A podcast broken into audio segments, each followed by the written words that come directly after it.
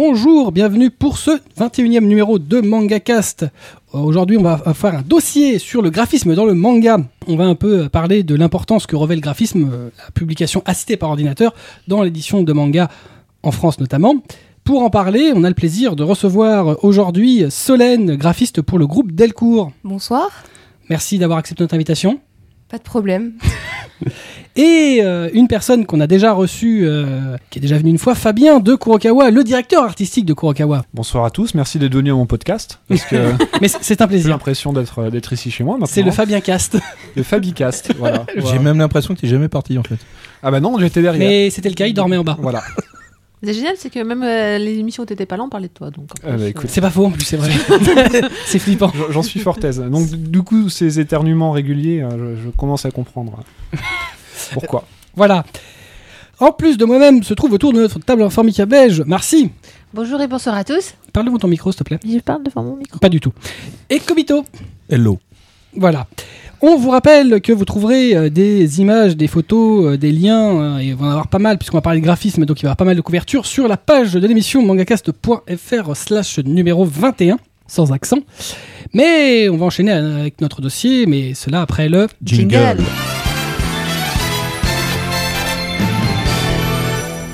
Un peu prompt avec le jingle, hein. il a été balancé un peu comme ça, Le Comme- bouton est toujours au même endroit. comme un gros dégueulasse. oui, mais ça d'accord, il a pas bougé. Mais tu sais, il peut se relancer, hop Merde, attends, c'est toi, toi. Et voilà, il est content. il l'a fait. Tu vois, tu... troisième fois, je note. Il faut faire sa connerie habituelle.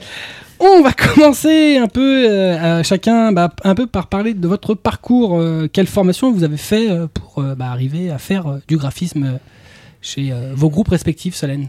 Alors, euh, pour ma part, donc j'ai fait une formation de graphiste à Nantes, à l'école Pivot, et euh, j'ai fait mon stage de fin d'études chez Taifu Comics, donc au moment où Ototo se lançait.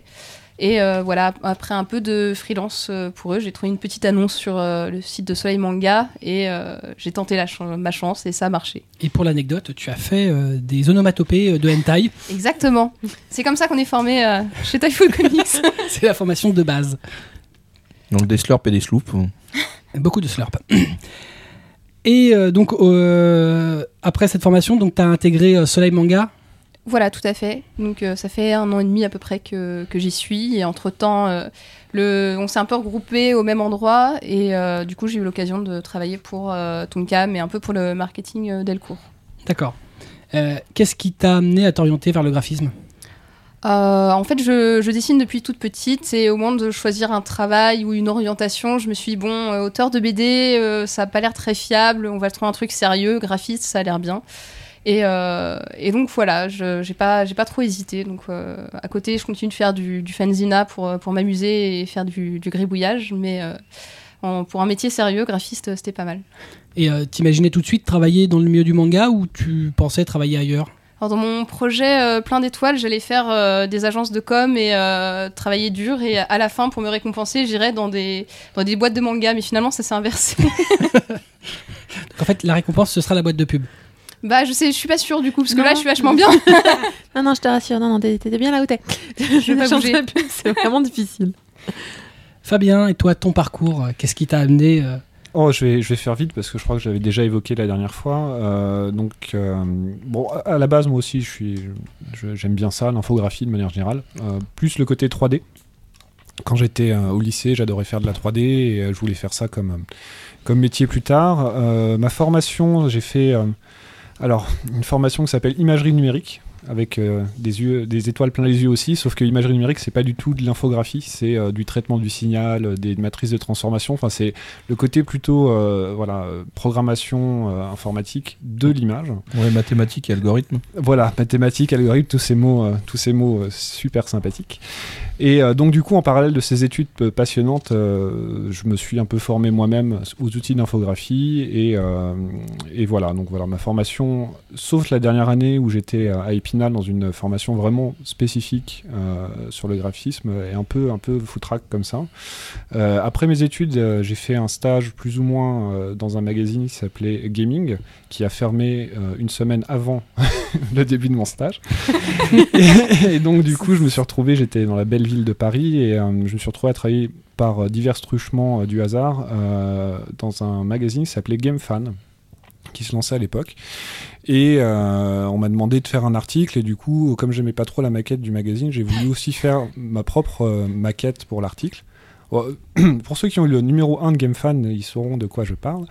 Euh, et euh, la maquette de l'article a plu et on m'a demandé de faire la suite en fait. Donc à partir du numéro 2 de GameFan, euh, je me suis occupé de la maquette du magazine. Euh, après, je suis devenu aussi rédacteur en chef du magazine. Je faisais beaucoup de choses pour le magazine. Et euh, Tu étais le magazine. Je connais, bienvenue au club. bah, disons que voilà, enfin, dans la presse, euh, surtout la presse spécialisée, il faut savoir euh, faire un petit peu tout. En Mm. fait, euh, t'es obligé de savoir écrire, t'es obligé de, de, de savoir mettre en page, enfin, il y a beaucoup de choses. Donc du coup, voilà, j'ai surtout appris le métier sur le tas euh, via GameFan, et au bout d'un peu moins d'un an de GameFan, euh, Kurokawa se lançait. Euh, moi, j'étais un petit peu au bout du rouleau sur le magazine parce qu'en plus, ça marche, pas- marche pas très bien. C'était euh, assez fatigant. Donc, euh, Grégoire Hello, que nous connaissons tous ici, euh, m'a proposé de travailler avec lui pour Kurokawa. Il cherchait des gens pour faire le lettrage en fait euh, d'une série qui s'appelle Full Metal Alchemist. Pareil, série. je pense que les gens euh, connaissent aussi. Euh, voilà, j'avais déjà évoqué la dernière fois. Au final, on s'est retrouvé à faire avec euh, ma femme la traduction aussi, et c'est comme ça que voilà, j'ai commencé vraiment à travailler pour Kurokawa, mais à la base vraiment juste pour euh, le lettrage. Donc, euh, du coup, les onomatopées, euh, mettre les textes dans les bulles, ce genre de choses. Et au bout d'un an, j'ai commencé aussi à m'occuper des couvertures et des logos et des jaquettes. Euh, je crois que la première série sur laquelle j'ai travaillé s'appelait Candy Life. Donc pareil, ça si vous la, si vous en souvenez, euh, je pense que c'est collector parce qu'on n'aurait pas dû en vendre beaucoup. C'était Les un... lumières, C'est vrai Ah bah écoute. par hasard. Donc voilà, euh, Yao Ogawa, donc l'auteur de, de Kimi Wapet, Voilà. Qu'on a parlé aussi avec euh, quand il était passé euh, Grégoire Hello. qui est voilà une des auteurs du, du lancement de Kurokawa. C'est ça. Il avait beaucoup d'espoir pour cet auteur, malheureusement ils n'ont pas été forcément comblés. Et euh, la deuxième euh, série, c'était one shot en fait. Hein. Candy Love c'était un, un one shot, et le deuxième one shot c'était euh, Panzer Princess Pugnier. Et ça pareil, donc Très grande œuvre. euh, Hideki Owada. Bah, celui-là, je m'en souviens pas. Alors ça c'est euh, super obscur aussi, mais je pense sincèrement voilà, ces, ces mangas-là, si vous les avez, gardez-les parce que euh, Très bien, ce manga-là. Très très euh, très très confidentiel comme euh, comme titre. Dommage, qu'on dit live, c'était sympa. Ah mais bon. Comme, comme, euh, qui dirait, je paraphraserais, euh, si la qualité faisait vendre, ça se saurait. Tu vas nous la dire à chaque fois, mais je crois qu'elle s'applique vraiment Je pense beaucoup. que- On en a plusieurs comme ça qui Ouais. reviennent. Y y on a- Le cheminement. Ouais, on a une petite rotation. Euh, on va rester avec toi et on repassera après à Solène. Euh, quels sont les titres majeurs sur lesquels tu as travaillé euh, dans le graphisme, bien évidemment?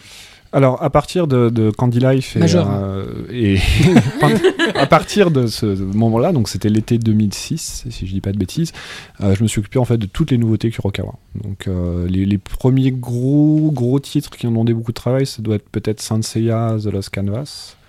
Après, il y a eu Solitaire aussi. D'ailleurs, tu avais fait un, un work in progress. Enfin, Ah oui, un, euh, un pas à pas, effectivement, voilà, une un- explication, un making-of de- du, logo Le blog de Kurokawa. sur le blog de Kurokawa. On Donc, mettra le lien sur l'affiche parce qu'il était passionnant sur effectivement euh, le, le processus de création effectivement des logos. Bah, en fait, à l'époque, je tenais aussi le blog de Kurokawa pour, euh, pour, pour la maison d'édition, donc et j'en profitais aussi pour raconter voilà, un petit peu le travail. raconter ta vie.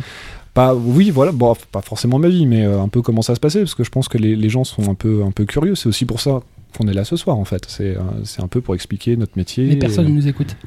Ah bah, écoute, ça, c'est pas mon problème. ce soir. Ça, c'est pas vraiment mon problème. Mais je suis très content si euh, les gens peuvent découvrir un peu nos métiers euh, et un peu l'envers du décor, en tout cas.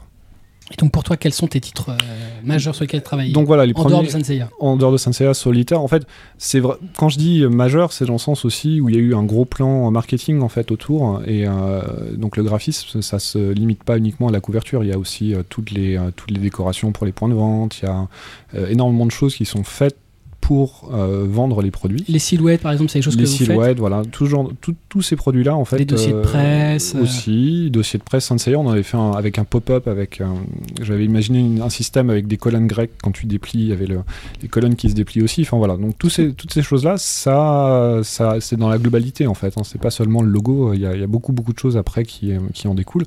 Solitaire aussi, il y avait énormément de, de choses de faites autour, donc ça dépend aussi voilà. Quand on dit œuvre majeure, effectivement, il y a le potentiel de vente, mais il y a aussi voilà, tout le plan marketing qui est autour, et, euh, et, euh, et c'est beaucoup de travail en général. Très bien. Et toi, Solène, quels sont les titres majeurs sur lesquels tu as travaillé? Alors, euh, les, les deux gros projets un peu par lesquels j'ai commencé, il y a eu Cage of Eden, donc euh, Seinen, et euh, Chibi Devi, euh, donc un peu euh, l'opposé exact, Oui, Ah ouais, quand Voilà. même, ça tranche. Hein. n'est-ce pas? Et, euh, et donc voilà, derrière ça, euh, c'est pareil, en fait, j'ai fait tous les titres euh, depuis que je suis arrivée, donc euh, ça a commencé à partir de Room Paradise et euh, depuis toutes les petites séries euh, shoujo de chez nous, euh, donc comme euh, I'm the Only Wolf ou Is the Beast, ce genre de choses. Tout ce que j'ai dans mon sac, là. voilà. Exactement. C'est toute ta cam. Ah, mais que- écoute, ça, ça me fait plaisir. euh, en regarde, euh, tu, tu as une, une de tes clientes préférées ici euh, Ça fait plaisir. qui lit tout. Tous les soleils, c'est toi, de, donc depuis. Euh, oui, voilà, c'est ça. Et donc, euh, bah, maintenant, tous les Tonkam depuis à peu près euh, Momo's Beautiful Spirit. Donc, j'ai pas repris les, j'ai pas pris la continuité des titres existants, mais voilà, donc c'est moi qui ai aussi Food travaillé. Alors, Food Wars, c'est un peu délicat parce qu'on a un, titre, un logo international en fait qui est arrivé en cours de route, mais il y a eu Returners très grandeur. et euh, JoJo's Bizarre Adventure, donc Phantom Blood et euh, Battle Tendency qui arrivent. Très réussi le Battle Tendency. Merci. Oui, non, c'est vrai. Mais ça, ça tranche quoi. C'est-à-dire qu'on est quand même passé de Golden Wind, qui est juste enfin, l'antithèse de ce qu'il faut faire en graphisme. Vous avez jamais vu le logo de Golden Wind? Non, mais faut le voir. Golden Wind, il n'y avait pas eu un concours justement pour. Ah, non, Non, euh, c'est pas celui-là. C'est Stardust Crusader. Golden pardon. Wind, c'est la première œuvre que Tonkam a édité de Jojo. Donc ça date maintenant de. Ils ont pris la suite de J'ai lu. Et le logo, enfin tu vois qu'ils l'ont fait à la main, c'est ils ont fait une boucle qu'ils ont rajoutée sur la police qui s'est fait à l'origine. Mais euh, alors, pour ceux qui utilisent Photoshop enfin, ou ce genre de truc, ils ont tiré en fait des traits, hop, hop, sais, pour faire un, un, un espèce de dark. Et mais ça se voit quoi. Enfin c'est des traits, c'est c'est atroce. C'est t'as même pas besoin de zoomer. C'est le truc, c'est vraiment c'est fait à, à la maison quoi. mmh. Je Ouais. retournerai voir. Ah, il faut que tu le vois. Non mais c'est c'est- T'as même euh. Shonen Jump France qui a relayé euh, la couve. Il dit ouais. Et alors moi j'ai fait oh, ça déchire par rapport aux autres. Le mec Mais, a pas euh, relevé. Hein. Jojo, c'est un peu délicat parce qu'on, je pense qu'on essaye de, de garder vraiment le côté authentique euh, du titre. Enfin, en tout cas, moi, je suis arrivée là-dessus. Du coup, euh, il y avait des choses à garder, la frise, la C4, etc. Donc, euh, c'est pas, c'est pas un grand terrain ter- créatif non plus. Puis bon, c'est un, c'est une œuvre tellement majeure que. T'as quand même fait les logos, sachant qu'à l'origine Voilà, sur ça. Jojo, les, comme nous, on est le, la- le seul pays où c'est divisé en Voilà, série et ce le sera, Saucissonné. puisque euh, Raphaël Devise nous a bien confirmé que Ça sera pas ne ailleurs. plus le faire. Euh, et donc en fait, tu donnes une, une couleur via le logo euh, à, à- à un arc que- qui n'existe pas au Japon, parce qu'au Japon c'est euh, en dehors de à partir de Euh, Steel Ball Run. Style Bone Run, ouais. même avant, euh, il est Stone Ocean différent à partir de Stone Ocean. Il y a un logo pour Stone Ocean. Ah, ex- exact, ouais. Ouais. Et euh, avant, par contre, c'est toujours Jojo. Donc euh, voilà, eux, ils avaient euh, qu'à essayer de reprendre vaguement pour Stardust Crusader. C'est ça. Du Trop coup, pour, euh, pour les deux autres, euh, fallait se débrouiller avec. euh, Et c'est bien parce que ça Bah. leur donne vraiment une- un cachet spécifique. Je sais pas, Euh, moi ça rajeunit la série en fait quand j'ai vu ton C'était le, c'était le but. Juste Non, non, pour mais- remettre un peu dans. Donc en fait, tu fais les logos euh, et actuellement, enfin. C'est tout. Non, non, non, mais. Euh, euh, les logos, les jaquettes. euh, bah après, Jojo, c'est un cas spécifique, mais sinon, Oui, je fais oui. toutes les jaquettes, les couvertures et euh, le marketing. D'accord. C'est bien, ça c'est sympa de faire le marketing à chaque Bah, fois. justement, euh, c'est assez important d'un peu insister là-dessus, parce que finalement, créer un logo, c'est. euh, Enfin, on pourra peut-être détailler le, le processus Mm. tout à l'heure, mais c'est aussi créer un univers, en fait. C'est pas, euh, c'est pas uniquement le logo, c'est l'univers de la série. Alors, bon, souvent, on reprend aussi ce qui se fait au Japon, mais des fois, il y a du travail pour. Pas améliorer, mais l'adapter en tout cas euh, au public français en fait, et aussi au, au- à ce qu'on voudra faire en- au niveau marketing en fait. Il y a vraiment un ensemble de, de paramètres à prendre en compte dès la création pour pouvoir le décliner après euh, sur l'ensemble du plan. Il, est- il y a un certain nombre de logos japonais qui ne sont pas, euh, qu'on ne peut pas retranscrire euh, réellement euh, tels qu'ils sont construits. Bah, après, il y, a- il y a plusieurs contraintes effectivement. Déjà, bon, comme vous le savez euh, certainement, le japonais euh, c'est beaucoup plus concis que le français au niveau écriture. hein. C'est-à-dire que des fois, un logo de série va avoir euh, trois ou quatre caractères et c'est très graphique aussi, hein, le japonais Mm. de, de manière générale. Enfin, c'est écrit en kanji, c'est très, très graphique. Donc ça, c'est une première chose. Après, des fois, bah, c'est écrit euh, à la verticale. Donc, Oui, voilà. euh, écrire à la verticale, c'est pas forcément évident pour nous de, de le faire avec une rotation à, à 90 degrés. Donc, c'est pas euh, c'est pas l'idéal. Donc, des fois, il faut trouver d'autres euh, d'autres manières de, de mettre en scène la couverture, effectivement. Chaque jaquette, euh, chaque jaquette a un petit challenge, en fait. C'est un peu Tetris, hein, c'est clair. Oui. y il y a un, petit, un petit côté puzzle game à chaque fois. Genre, Hum, ça, comment je vais l'aborder? Hum, ah, On va peut-être mettre ça. Et puis, il y a des contraintes aussi. Il y a des contraintes qui sont. ben, celle des éditeurs japonais. Des fois, il y en a qui veulent pas qu'on recadre différemment, qui veulent pas qu'on modifie. Donc il y a vraiment des contraintes. euh, peut-être que vous gardiez un, élément de un- une couleur ou un. Oh, ils avaient, euh, ils avaient utilisé un rond ici pour essayer de- de- d'intégrer dans le titre. Est-ce qu'on vous demande souvent de garder je pense. En fait, souvent les, les éditeurs font surtout attention à l'illustration Mm. de l'auteur. Après, euh, la graphie euh, du titre japonais, ils nous l'imposent rarement normalement. Bah, si si c'est raccord avec ce qui a été fait au Japon, ils sont contents, mais souvent c'est vrai que ça s'adapte pas forcément à notre système d'écriture, en fait, tout bêtement. Euh, ne serait-ce que d'un point de vue lisibilité aussi. C'est vrai qu'au Japon, il y a beaucoup de, de bandes en fait sur les, euh, sur les titres pour euh, mettre en avant euh, des informations, ce genre de choses. Et souvent, le titre est remis sur la bande. Donc la Mm. bande, c'est le bandeau. En fait. Oui, Voilà, le bandeau. Euh, alors que nous, on l'a de temps en temps en France, mais c'est pas c'est pas systématique. Et c'est vrai qu'au Japon, ils remettent souvent le titre dessus. Donc du coup, ça participe aussi à la connaissance. euh, même si le logo japonais est fondu dans l'image, euh, le fait qu'il y ait une bande pour refaire ressortir le titre, c'est plus facile pour eux de s'y retrouver. Très bien. Bah, effectivement, on viendra tout à l'heure un peu sur, sur les logos. Quelles sont, euh, on va commencer par toi Solène, vos, vos sources d'inspiration artistique? Qu'est-ce qui vous inspire dans, votre, dans le travail que vous effectuez tous les jours? Euh, c'est une très bonne question. Euh, alors de mon côté, je continue de suivre un peu euh, des blogs graphistes généralistes un peu pour pouvoir me tenir à la page. Et après, forcément sur sur le manga, il y y a un peu des codes spécifiques qui sont parfois un peu aux antipodes de ce qui peut être le design contemporain super classe actuelle, quoi. Donc faut faut un peu adapter, mais il y a pas, j'ai pas de source d'inspiration précise. Chaque titre en fait est un- une base de réflexion euh, graphique en fait. Tout dépend de ça et du public qu'on doit viser aussi. D'accord. Bah, c'est un peu pareil, effectivement. On parle de- d'œuvres préexistantes, en fait. C'est vraiment, on est obligé de, de- de rester euh, cadré par rapport à, à l'œuvre existante, et euh, c'est super important de rester dans l'univers de la série. Enfin, on va pas mettre un logo super trash sur euh, sur une série toute choupinette, c'est ça le terme, le terme? Tu vois, je passe à la teaser des thèmes bizarres. choupinette. Euh, Choupinette, je crois pas. Ça devient tendancieux. Là. il faut que ça soit raccord avec, euh, avec l'univers de la série. Il faut pas. euh, Enfin voilà, l'inspiration en elle-même, après, elle est, elle est multiple. Ça peut être, euh, comme disait Solène, euh, le Japon, euh, enfin voilà, de ce qui se passe là-bas, de, euh, du graphisme contemporain, nos propres sensibilités aussi. euh. Vous êtes euh, sensi- enfin, vous, euh, vous regardez un petit peu tout ce qui se fait autour, euh, un peu partout, dans la publicité, dans les magazines, euh, En France ou au Japon? partout. Il y a un regard particulier? Euh, Forcément, enfin, on- tout, tout ce qu'on regarde, enfin, le matin dans le métro, euh, les affiches ou quoi que ce soit, c'est des, des inspirations. Enfin voilà, on tombe sur une affiche, euh, on se dit ah tiens, ça c'est pas bon. bon ça par contre c'est un peu fait avec les, les pieds ou les messages ils passent pas. Enfin, il y a des questions marketing des fois qui viennent aussi un peu naturellement, mais quand, quand tu fais ce métier-là, tu as la déformation professionnelle qui vient, euh, qui vient très très vite. le comics en MS euh, sur les parterres en se tenant euh, la tête en allant pas bien. Les Voilà. comics en MS sur les couvertures, c'est pas bon. C'est interdit. Il y, a Ah bon il y a un code, euh, il y a un code qui dit ça, c'est c'est interdit. Il y a un code qui a marqué comics en MS, t'as pas le droit. Voilà. C'est Ah, pe- peine, bah. peine Yeah. de prison. Ah bah écoute, euh, justement. Ah bon C'est pas le sujet de ce jour. Tout à fait. Euh, mais le comics en MS c'est interdit, c'est bon à savoir. Ah parce que j'en ai vu. Moi aussi, c'est pour ça que j'étais étonné. Euh, on va, euh, on va passer euh, Kobito. Ah bon? Ben ah, oui. Ah moi Oui, à toi. Ah ouais? Oui. D'accord, d'accord. Quel, euh, quel logiciel Photoshop, Illustrator, Design?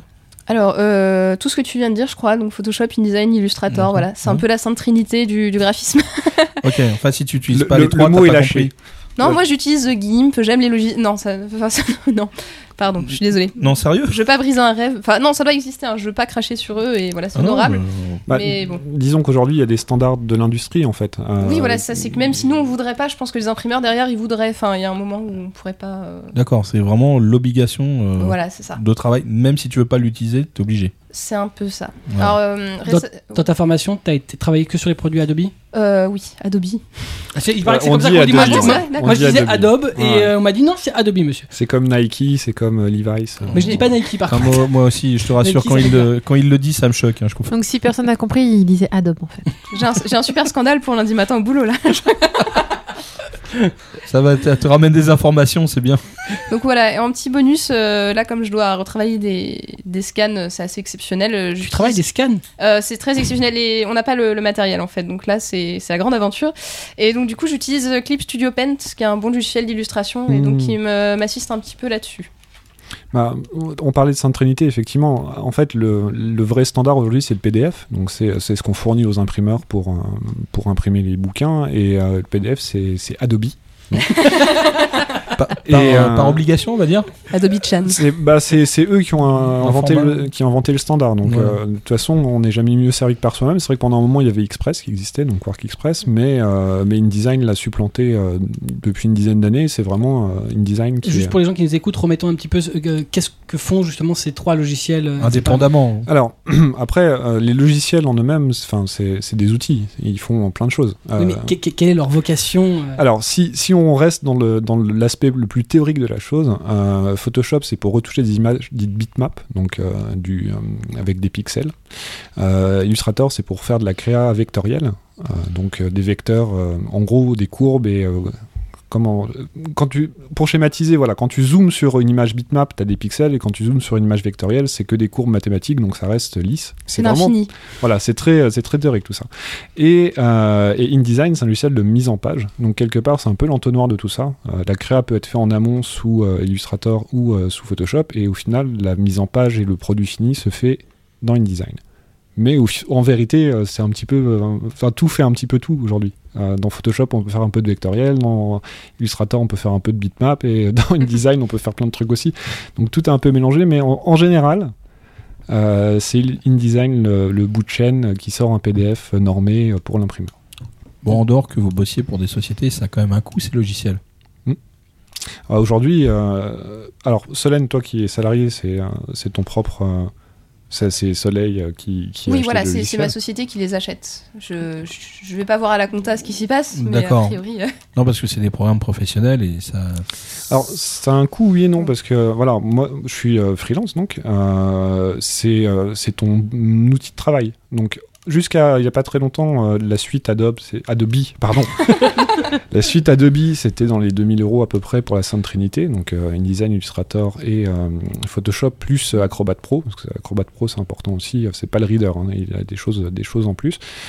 Aujourd'hui, c'est 50 euros par mois, donc c'est rien, 50 euros par mois pour avoir tout. En plus, tu as After Effects, ta première, tu as Flash si t'es fou et que tu veux faire du Flash. Enfin, tu as tout en fait. Donc, le prends mal. c'est pas, c'est pas Ah oui, cher. tu fais du flash, toi. Euh, en fait, euh, pour faire des, des habillages sur Manga News et Manga Sanctuary, il faut faire, euh, faut faire du flash et c'est avec grand plaisir que je fais un peu d'animation sur nos séries. Voilà. Donc voilà, pour 50 euros par mois, aujourd'hui, c'est c'est vraiment une époque formidable dans le sens où tu as accès à tous les logiciels euh, professionnels, parce que c'est vraiment du niveau, c'est le le logiciel que tout le monde utilise aujourd'hui. euh, pour vraiment pas grand chose. Enfin, c'est un abonnement à Canal, peut-être, quelque chose comme ça. Ah non, 50 euros canal. c'est ça c'est fait plus c'est moins c'est c'est moins bon bref mais euh, voilà aujourd'hui il n'y a plus vraiment de raison de, de, de passer par autre chose euh, en- au niveau professionnel en tout cas Solène, euh, comment- bah, justement, Vas-y, avec vas-y. tous ces programmes-là, comment tu conçois les logos justement? Alors, euh, je, sais- je pense qu'on n'a pas forcément la même euh, logique. Moi, je suis un peu euh, Photoshop euh, à la base, c'est-à-dire que c'est là- c'est là-dessus que j'ai fait mes armes. Donc, euh, euh, en fait, euh, généralement, je, donc j'ai des, j'ai d'abord un papier, et un crayon à la base de tout. Donc, je, je fais mes petites recherches, mes petits gribouillis. Et, euh, et donc, quand ça commence à être intéressant, je, je, je, fais- je mets dans ma machine et euh, je fais ça, en- je transforme ça en vectoriel. Pouf, sur Illustrator. Donc en fait, tu fais des petits dessins, des petits crobards d'abord, Alors- et après Ouais. tu vas scanner. Euh, oui, voilà. Ouais, c'est ça. mais En fait, tu fais déjà crayon main ou tu fais de palette? Euh, crayon main. Bah, en fait, euh, ça dépend des fois, parce que du coup, euh, selon l'inspiration, euh, j'ai besoin de gribouiller plus ou moins. Mais ça m'arrive du coup de gribouiller un premier truc, et puis euh, finalement, il y a un petit pet à corriger. Je le fais à la tablette sur l'ordi, sur Photoshop, euh, comme Mhm. si c'était du papier, quoi. Et l'avant-gribouillage, euh, c'est c'est la partie où vous en discutez avant, au préalable, euh, bah, je suis Oui, c'est ça. Avec je- les chefs, je veux dire. Ah, On se fait briefer. Bah, voilà, donc. euh, euh, ouais, ça, en fait, alors, la première partie importante, c'est le titre de la série, en fait. Oui. Euh, là, il y a une vraie discussion autour de euh, comment on va s'appeler cette série. Donc là, c'est plus le côté éditorial de. Euh, bah voilà, donc cette série s'appelle comme ça, euh, ça parle de quoi? Bon, Moi j'ai la chance d'être assez impliqué dans ce processus-là, donc dès le départ je sais à peu près euh, l'approche qu'on a, même d'un point de vue marketing et tout ça. Après Solène a la chance de travailler avec Iker Bilbao, qui est un grand professionnel qu'on aime tous ici, et qui, euh, qui la brief du coup. Oui, voilà, et qui partage avec moi les discussions sur le titre aussi euh, de temps en temps. Euh, il n'est pas, euh, il est pas fermé aux avis euh, de, de la plèbe euh, graphiste que dont je fais partie. Bonjour, maintenant. D'accord, donc au moins il y a une discussion au préalable avant que de vous lancer en fait finalement, parce que vous avez au moins une idée en tête de Ouais, ah oui, market- oui. On est, enfin, ce qu'il faut donner. En tout cas, il faut. C'est toujours difficile. Alors, après, il y a beaucoup de contraintes et tout ça, mais c'est toujours difficile de. Enfin, il faut discuter un petit peu avant de l'orientation de la série, en fait. Mhm. Tout bêtement, à quel public on la destine. euh, Qu'est-ce qui va être fait autour aussi, comme je disais tout à l'heure, euh, le marketing et tout ça, ça, ça a un certain poids dans, la, dans la façon dont on va faire le produit, parce qu'au final c'est quand même un produit. Euh, et après, il y a des allers-retours déjà en interne, donc pour discuter de euh, si ça lui plaît ou pas. C'est ce que je me disais, c'est vous, vous en donnez plusieurs, genre euh, voici à peu près tout ce que j'ai pensé ou vous partez tout de suite sur un. ouais. Ça dépend des séries. Ça dépend vraiment des séries pour moi. Alors moi, pour le coup, ils sont, ils sont vraiment juste derrière mon bureau, en fait. Donc, euh, je fais deux, trois trucs. euh, J'ai montré plutôt ça, plutôt ça. Oh, plutôt ça, mais avec euh, une spirale et un boui-boui. Et du coup, voilà, et j'y retourne et euh, je remodifie. Puis euh, voilà, c'est un, échange sur place euh, en, en direct. C'est pratique au moins. Moi, en général, je, je discute déjà un petit peu avec euh, Greg, donc, qui est le directeur de collection de, de Kurokawa. Euh, après, je lui fais une première proposition. Il dit s'il y a des modifications. Après, on en parle en interne dans des réunions avec tous les services euh, de Kurokawa. Je présente. Et euh, là, on me dit et ça, c'est mieux, ça, c'est moins bien. Enfin, voilà, il y a- quand même une, sorte de discussion un peu collégiale.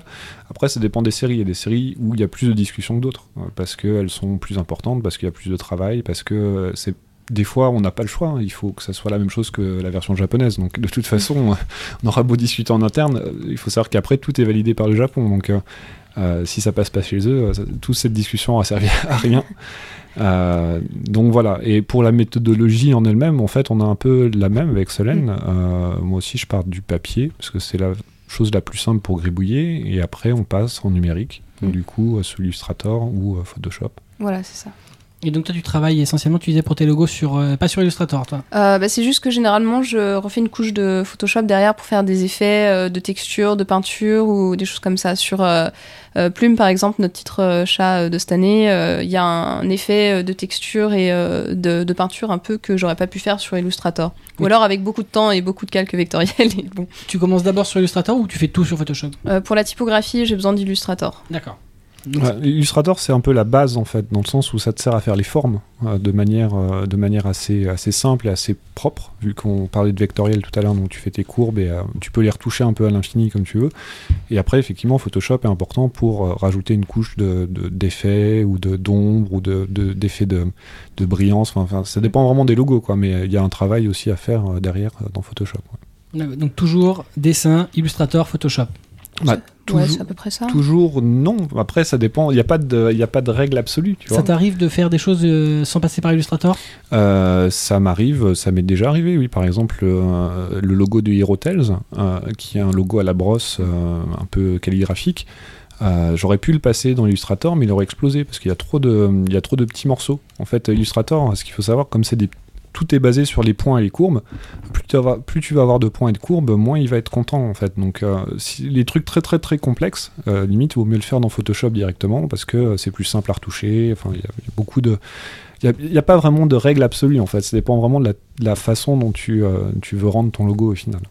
D'ailleurs, Hirotel, c'est un, logo que tu avais entièrement fait à la main. Il avait été fait entièrement à la main et, euh, à, la, à la vraie, euh, au vrai pinceau de calligraphie avec, euh, avec un vrai morceau de- d'encre. En fait, je sais pas si vous avez déjà vu ça, mais en fait, l'encre de Chine, ce qu'on appelle l'encre de Chine, elle existe aussi en bâton et on peut la mélanger avec de l'eau. Et en fait, il faut gratter pour, pour mélanger l'eau et, et le bâton de, de noir, je sais pas comment ça s'appelle, mais bref, pour avoir de l'encre, de la texture qu'on veut en fait. On peut régler plus ou moins, euh, faire de l'encre plus ou moins épaisse ou plus ou moins liquide en rajoutant de l'eau, et donc ça avait été fait avec ça. ouais. Au Japon en plus. C'est très- Non mais c'est vrai. C'est important. Donc c'est un vrai, un vrai logo. euh, La voilà. localisation est 100%, importante. euh, 100% euh, euh, comment dire, Japonais, authen- authentique. Authentique. Dans la tradition. Alors que Hirotel, ça se passe en Chine. Mais bon, bref. Passons. Comme quoi, les Avec de l'encre dérogations. de Chine. Mais du coup, ça vous est déjà arrivé de faire vos propres textures aussi? À tout. Enfin, après, c'est. euh, je pense qu'il faut pas raisonner dans le sens. euh, euh, comment dire euh, euh, mise en œuvre, il faut mieux raisonner en sens produit fini. En sens, ah, je vais arriver à cette euh, chose-là, et après seulement penser aux techniques qu'on va utiliser. Donc, euh, ça peut être, euh, oui, effectivement, euh, ses propres textures, scanner des trucs, euh, du papier. qui- euh, Voilà, pour ceux qui connaissent pas très très bien, par exemple dans Photoshop, on a des, des textures en fait qu'on peut créer dans Photoshop, Mm. mais parfois on a des choses qu'on voilà, qu'on va scanner, par exemple une feuille d'arbre qu'on va scanner pour essayer d'avoir la texture de feuille d'arbre qu'on intègre ensuite dans Photoshop. Alors moi j'ai toujours scanné beaucoup de, papier en fait. Oui, Par exemple, aussi, euh, non bah, mais de papier, papier, avec euh, alors, typiquement le washi japonais, donc avec ses petites Mm. fibres dedans, ce genre de choses. Bah c'est on va pas le redessiner chaque petite fibre euh, à la palette. Voilà, il vaut mieux prendre une belle feuille, la scanner, avoir un beau truc. euh, C'est euh, voilà encore une fois, c'est ça vient après. C'est ah, j'ai cette idée là et après remonter le fil de, de la création pour trouver les, les outils ou les méthodes à employer. Solène, tu crées toi-même tes, tes, textures, c'est-à-dire comme quelqu'un qui prend un pot de peinture et plusieurs petits pots et qui fait ses Mhm. mélanges. Et t'as Euh. des trucs spécifiques à toi? Pour les, pour les textures Ouais. Alors, pour les shoujo, c'est pas mal de petits motifs en l'occurrence. Donc euh, des petits trucs répétés, euh, des côtés un peu, euh, un peu voilà, motifs plutôt vectoriels ou des choses comme ça. Et donc, c'est des créations totales, je veux dire, c'est pas des, des, des, des- des éléments qui existent déjà dans, dans le programme. Ça, dépend, ça dépend des fois. Quand il faut faire des lignes de poids, je vais pas les recréer moi-même Oui, d'accord, non. la plupart du temps. non. Non, mais ça, c'est vraiment créa et je veux dire, c'est à toi, je veux dire, tu les as fait. Euh, des fois, je réutilise des trucs existants que je remodifie derrière et qui ressemblent plus du tout à l'original à la fin parce que j'ai enfin des, des matériaux de base, euh, des voilà des motifs ou des trucs comme ça, mais généralement ça ressemble jamais à l'original à la fin. Ok, d'accord. Bon, ouais, c'est déjà. Non, non, c'est bien. Mais Non, là, non. là, on parle de créa pure, mais de toute façon, on a toujours aussi les fichiers japonais, en fait. Oui, après, donc, c'est ça. Qui servent aussi de base de travail, euh, de base de travail pour la réflexion, de savoir, voilà, si on a, si la version japonaise convient, on va pas non plus réinventer la roue à chaque fois. Il y a certainement des choses qu'on peut récupérer sur la version japonaise qui peuvent nous être utiles, enfin, euh, souvent même. Mm. Euh, c'est pas. Finalement, les cas de créa 100% françaises sont pas, sont pas si nombreuses que ça. Euh, souvent, c'est assez proche de la version euh, japonaise. Ça dépend de la réflexion de l'éditeur en fait euh, dans ces moments-là. Et puis ça dépend aussi de l'édition japonaise, parce que des fois, bah, on sait très bien qu'il y a certains éditeurs japonais où les, les couvertures co- correspondent pas, où elles ont un, comment dire, un, un gimmick bien spécifique. Euh, je pense par exemple au shoujo euh, Akusensha Akusensha, où il y a euh, un cadre blanc tout autour et euh, une petite image au milieu. C'est pas quelque chose de très vendeur en France, alors qu'au Japon, comme de toute façon toute la collection est comme ça, quelque part, c'est euh, C'est la logique. Mm. C'est en, train de changer en ce moment. mais- Bah, ouais. Ça, ça a changé là récemment. ouais. C'est formidable que tu abordes le sujet parce que justement, ma question qui arrive là, ça va être euh, bah, comment ça se passe la création d'une couverture française avec les éditeurs japonais? Euh, alors en fait, euh, nous, on va d'abord partir en, roue libre avec, avec l'éditeur en essayant d'aller le, enfin jusqu'où on veut aller, voilà, sans se poser la question de ce que l'éditeur va forcément nous dire. Enfin après, je travaille pas avec Akusensha, mais apparemment c'est ça fait partie des plus exigeants. Mais du coup, on sait que pour certains, faut tenir compte de- du cadrage ou des choses comme ça. Donc on, on a ces idées de contraintes en tête. Pour le, reste, on essaie vraiment de de pas de pas trop en tenir compte, de tenter le coup.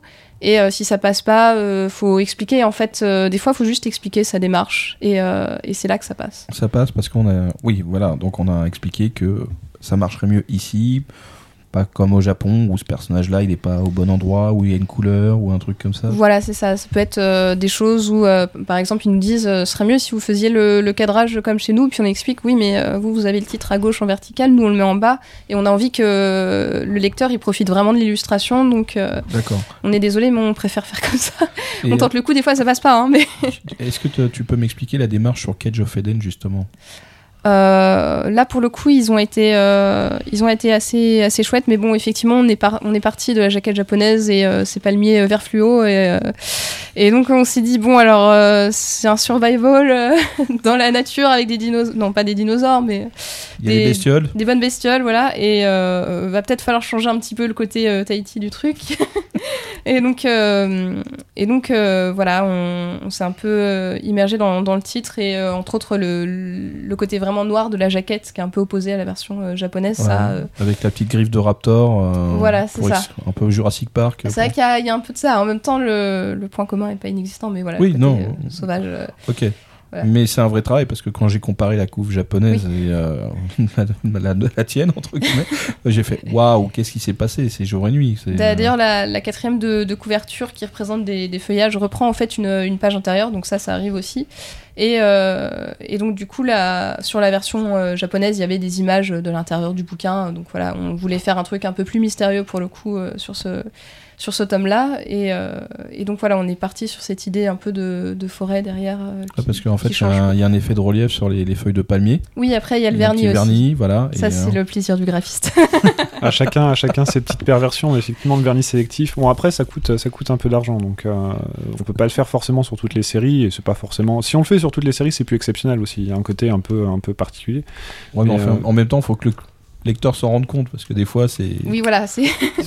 Toi, Ah, tu t'es fait plaisir. Rappelons que le vernis sélectif, c'est à l'opposé de ce qu'on a habituellement un vernissage donc complet de la page qui Mm. va la rendre brillante ou mate. Là, on va juste sélectionner des parties. Quelques parties qui euh, vont qui être, vont être brillantes. ouais. voilà. Voilà. Voilà. Et, euh, Donc là, revenez sur Cage of Eden, vous verrez euh, les feuilles de palmier. Ouais. C'est vernis sélectif. Faites avec amour. Ah Et ouais. d'ailleurs, je, je, je, je, je confesse, euh, une, quand je- quand j'étais jeune et que j'étais lectrice, euh, les jaquettes de Jésus et Bouddha euh, de, du Kurokawa avec Ah. euh, les vernis, le, le métro sur le tome 2 ou un truc comme ça. Ouais, ouais, ça- c'est la vraie carte du métro. Alors ça, ça fait partie des anecdotes, euh, des anecdotes pas forcément utiles, mais euh, Vas-y, raconte-nous. sur, sur Jésus et Bouddha, effectivement, il y a. Alors, à la base, la version japonaise, le, le papier est un peu nacré. Et euh, on a cherché partout pour faire le même papier, un peu nacré, un peu en effet, euh, voilà, un petit peu un effet brillant comme ça. On n'a pas trouvé parce que euh, ce papier-là n'existe pas en fait. Euh, Il y a des vernis nacrés, mais du papier avec déjà intégré du nacré, en tout cas à l'époque n'existe pas. Depuis, j'en ai vu chez d'autres éditeurs, donc je me dis que notre en fabricant France, du moins. en France, euh, voilà. Oui, alors ça- Maintenant, ça, ça commence à arriver. Vu utiliser, mais ils refusent en général parce que ça se plante dans les machines. C'est Ah, c'est pas, c'est impossible. C'est pas impossible. Donc ils refusent de travailler avec. Et, et donc du coup, euh, on voulait quand même faire, un- enfin en tout cas, euh, Jésus Bouddha, il y avait un, côté un peu graphique même dans la couverture, mais elle était blanche. Et euh, le blanc, euh, c'est pas forcément ce qu'il y a de plus vendeur, donc j'ai proposé de faire un vernis sélectif. Bon ok, pour la première c'était assez simple. Pour le deuxième, euh, je me dis ah bah c'est des flocons, bah je vais faire des flocons du coup. c'est la neige, ils sont dans la neige, on va faire des flocons en vernis sélectif et comme ça voilà, à chaque fois sur chaque euh, jaquette de Jésus et Bouddha, il y a un vernis sélectif différent avec un concept différent. Le tome 3, c'est la carte du métro. Ah, voilà, le 3. Et euh, alors pour l'anecdote, en fait, la carte est centrée sur la ville où se déroule Jésus et Bouddha. Alors personne, personne pourra jamais retrouver ça, mais mais j'avais fait en sorte de le centrer là-dessus. hein. Donc il y a toujours des petits trucs un peu cachés dans les dans les couvertures Kurokawa. Quel joueur. Euh, je tiens à préciser d'ailleurs euh, un truc dont on n'a pas parlé, mais il faut savoir que les imprimeurs japonais font des trucs souvent beaucoup plus dingues que les éditeurs français, parce que là-bas ils ont un. Enfin bon, déjà le marché du manga là-bas est quelque chose de beaucoup plus euh, énorme que chez nous, donc euh, ils peuvent sortir euh, les billets pour avoir euh, des, des gaufrages, euh, des fers à chaud et des choses un peu, un peu dingues. Et même niveau couleur, en fait, ils ont des, des possibilités beaucoup plus vastes que nous. Et donc, euh, forcément, des fois, il y a des, des différences avec euh, la version euh, japonaise qu'on peut pas forcément pallier juste parce qu'on est en France, ou alors il faut les envoyer en Chine, quoi, mais c'est pas forcément ce qu'on a envie de faire. Mais c'est vrai que le, référentiel de couleur japonais, nous on parle souvent de Pantone en Europe, hein, qui est la, la référence, en tout cas en Occident, qui est la référence pour les couleurs supplémentaires, on va dire, les encres supplémentaires. Euh, au Japon, ils ont une autre, euh, un autre standard qui s'appelle DIC, DIC. Et euh, oui, je précise, hein, parce que je sentais déjà venir la blague. Non, mais pour Et- ceux qui connaissent le jeu sur. euh, Non, sur mais attends, 3DS. non, non, ouais, non, mais Dix a aussi été une boîte de production. hein. Ah, il y a Quand on était aussi très ça, jeune. Oui, oui, oui, très très très loin. Ah ouais, moi je pensais à rien d'autre. Et, et Bah oui, évidemment, vu ton âge. il faut savoir que la plupart des titres type shoujo manga sont imprimés en fait en cinq couleurs. C'est pas de la quadrichromie, il y a une cinquième couleur euh, un peu rose qui est mélangée avec les autres couleurs et du coup ça donne un rendu différent. Euh, Ça c'est quelque chose qu'on a beaucoup de mal à, à reproduire en, en Europe parce que c'est pas du tout courant en fait. Euh, Est-ce qu'on doit expliquer la quadrichromie, la quadrichromie à nos Bah oui, ça peut être Ah bah, très vas-y. intéressant. Donc euh, une impression, donc le, le B à bas, c'est qu'on a quatre encres, donc euh, de, des peintures entre guillemets, donc du noir, du magenta qui est une sorte de, de rose, le cyan qui est une sorte de bleu, et le jaune. Et euh, Qui est une on- sorte de jaune. Voilà. du jaune. Voilà, c'est le seul qui est à peu près dans quand tu penses à du jaune ça ressemble à du jaune. Et donc, du coup, euh, avec ces quatre couleurs, on peut faire plein de choses, mais on peut pas faire, par exemple, du fluo ou du doré, c'est normal. Donc, c'est pour ça qu'on fait appel au Pantone euh, dans ces occasions-là. C'est des, des- des couleurs supplémentaires en fait. Euh, on, a, on a effectivement des pantones euh, métalliques, donc avec euh, des- du doré ou du euh, comment dire argenté, plus des couleurs métalliques, et des pantones fluo. Et alors je sais pas, enfin il y a plein de, il y a plein d'éditeurs qui utilisent des pantones en fait. C'est pas forcément très très évident sur les couvertures, mais ce qu'il faut savoir c'est que le vert pomme par exemple c'est très dur à faire en, en- en quadrichromie, donc souvent il faut rajouter une couleur supplémentaire pour pour que ça rentre bien en tout cas, pour pas avoir un vert cracra pas beau. C'est marrant parce que là, je regarde Découvre Soleil, j'ai l'impression de voir que du fluo et du vert pomme. je me disais, euh, il y a des yeux, ils ont du côté cher en fait, ces couvertures. C'est parce qu'on a des secrets. Ah, c'est pour ça. Quand tu décides de faire un, un logo ou une partie en doré ou en, en argenté, donc ce que, ce que tu fais pour que ça passe à l'imprimeur, tu mets dans ton logiciel, enfin tu, tu signifies la référence Pantone pour la couleur que tu vas Mm. injecter dessus et euh, à l'impression ça passe euh, comme une lettre à la poste? Alors c'est pas. alors, après, on peut parler du processus d'impression parce qu'il y a tout un tout un processus derrière pour euh, à partir du PDF faire des plaques d'impression en fait. Disons que voilà, quand on imprime en quadrichromie, il y aura quatre plaques d'impression. Donc comme Pour chaque couleur? Pour chaque couleur, donc cyan, magenta, jaune et noir. Et s'il y a des couleurs supplémentaires, il y a des plaques d'impression supplémentaires. Donc une plaque d'impression pour euh, les pantones, donc que ça soit métallique ou des trucs fluo. La seule différence, c'est ça, Solène, la- la- Il y a une plaque par Pantone ou euh, ils il y a sont une plaque par dessus? pantone. Non, Voilà. non, c'est. En fait, euh, il faut imaginer. euh, Plus t'as de peu- cou- plus t'as de couleurs, plus t'as de plaques. Faut imaginer une sorte de tampon en fait que vont tailler exactement à l'image de la couche, mettons magenta de ta jaquette, et donc ils vont avoir euh, quatre gros tampons, un noir, un jaune, et donc ils vont les passer sur chaque euh, sur chaque jaquette les uns à la suite des autres. Donc voilà, donc euh, par exemple quand c'est mal fait, des fois on voit un petit décalage entre euh, la couche de, de magenta et la jaune, ce qui peut donner un petit effet flou, des mais choses sais comme pas, ça. vous aviez pas quand vous étiez gamin euh, ma première imprimerie, une sorte de, une sorte de, de jouet où tu mettais des, un- des, des petits caractères en, en plastique dessus et après tu tournais et ça faisait ça imprimait. D'accord, ok. Non, mais Je suis le seul à avoir ça. Euh, moi, j'avais pensé Et- tout simplement à une imprimante euh, classique que Non, tout on- a, où tu vois vra- vraiment les trucs. Non, de- mais c'est pas ça justement. Ah, ça, c'est- ça, ça, l'imprimante jet d'encre, c'est tout à fait différent de. c'est un mélange, c'est de- plus- c'est les couleurs qui se mélangent. C'est beaucoup Ah, plus proche de l'impression laser en fait, dans le sens où tu as un rouleau, Ouais. en fait, c'est des rouleaux qui vont euh, faire tourner ta feuille et euh, chaque feuille va passer sous le rouleau et chaque euh, rouleau correspond à une couleur. Donc tu as les quatre couleurs de base, après tu peux avoir une cinquième couleur. La seule différence qu'évoquait Solène tout à l'heure, c'est ce qu'on appelle le marquage à chaud et qui est pour faire de l'argenté mais vraiment euh, argent en fait. Parce que euh, par exemple, si vous avez le dernier sur liter, c'est euh, un marquage à chaud l'argent, c'est pas une cinquième couleur. Il y a vraiment des, des petites subtilités comme ça. Qui- C'est un espèce de truc qui est collé en fait. qui C'est est- un ajout supplémentaire. c'est un ajout supplémentaire en fait. C'est vraiment, on l'appelle fer à chaud parce que c'est vraiment quelque chose qui est, C'est posé imposé sur euh, sur la couverture par la en, suite. fait, en fait, c'est pas imprimé sur la couverture, Non, c'est non. ra- c'est c'est rajouté. ouais. C'est une- collé, c'est quoi. c'est un- une feuille en fait. C'est Mm. une feuille de- d'argent qui est remise sur la couverture. Sur euh, les Rosen Maiden euh, de Soleil, c'est pareil, on voit la différence entre euh, avec le fer à chaud. D'ailleurs, euh, si je ne m'abuse sur un dernier Silver Spoon, là par contre c'est un Pantone et on voit qu'il y a Ouais, pas la, couverture n'est pas renfoncée en fait comme si on avait Le tome 7 de Silver Spoon, c'est un pantone métallique. Et ça, c'est le tome 8. Ouais, Mais là, évidemment. Silver Spoon aussi, hein, chaque, euh, chaque couleur, euh, les couleurs qui pètent un petit peu comme ça, donc là, c'est du rose, euh, du rose rouge, c'est un pantone supplémentaire.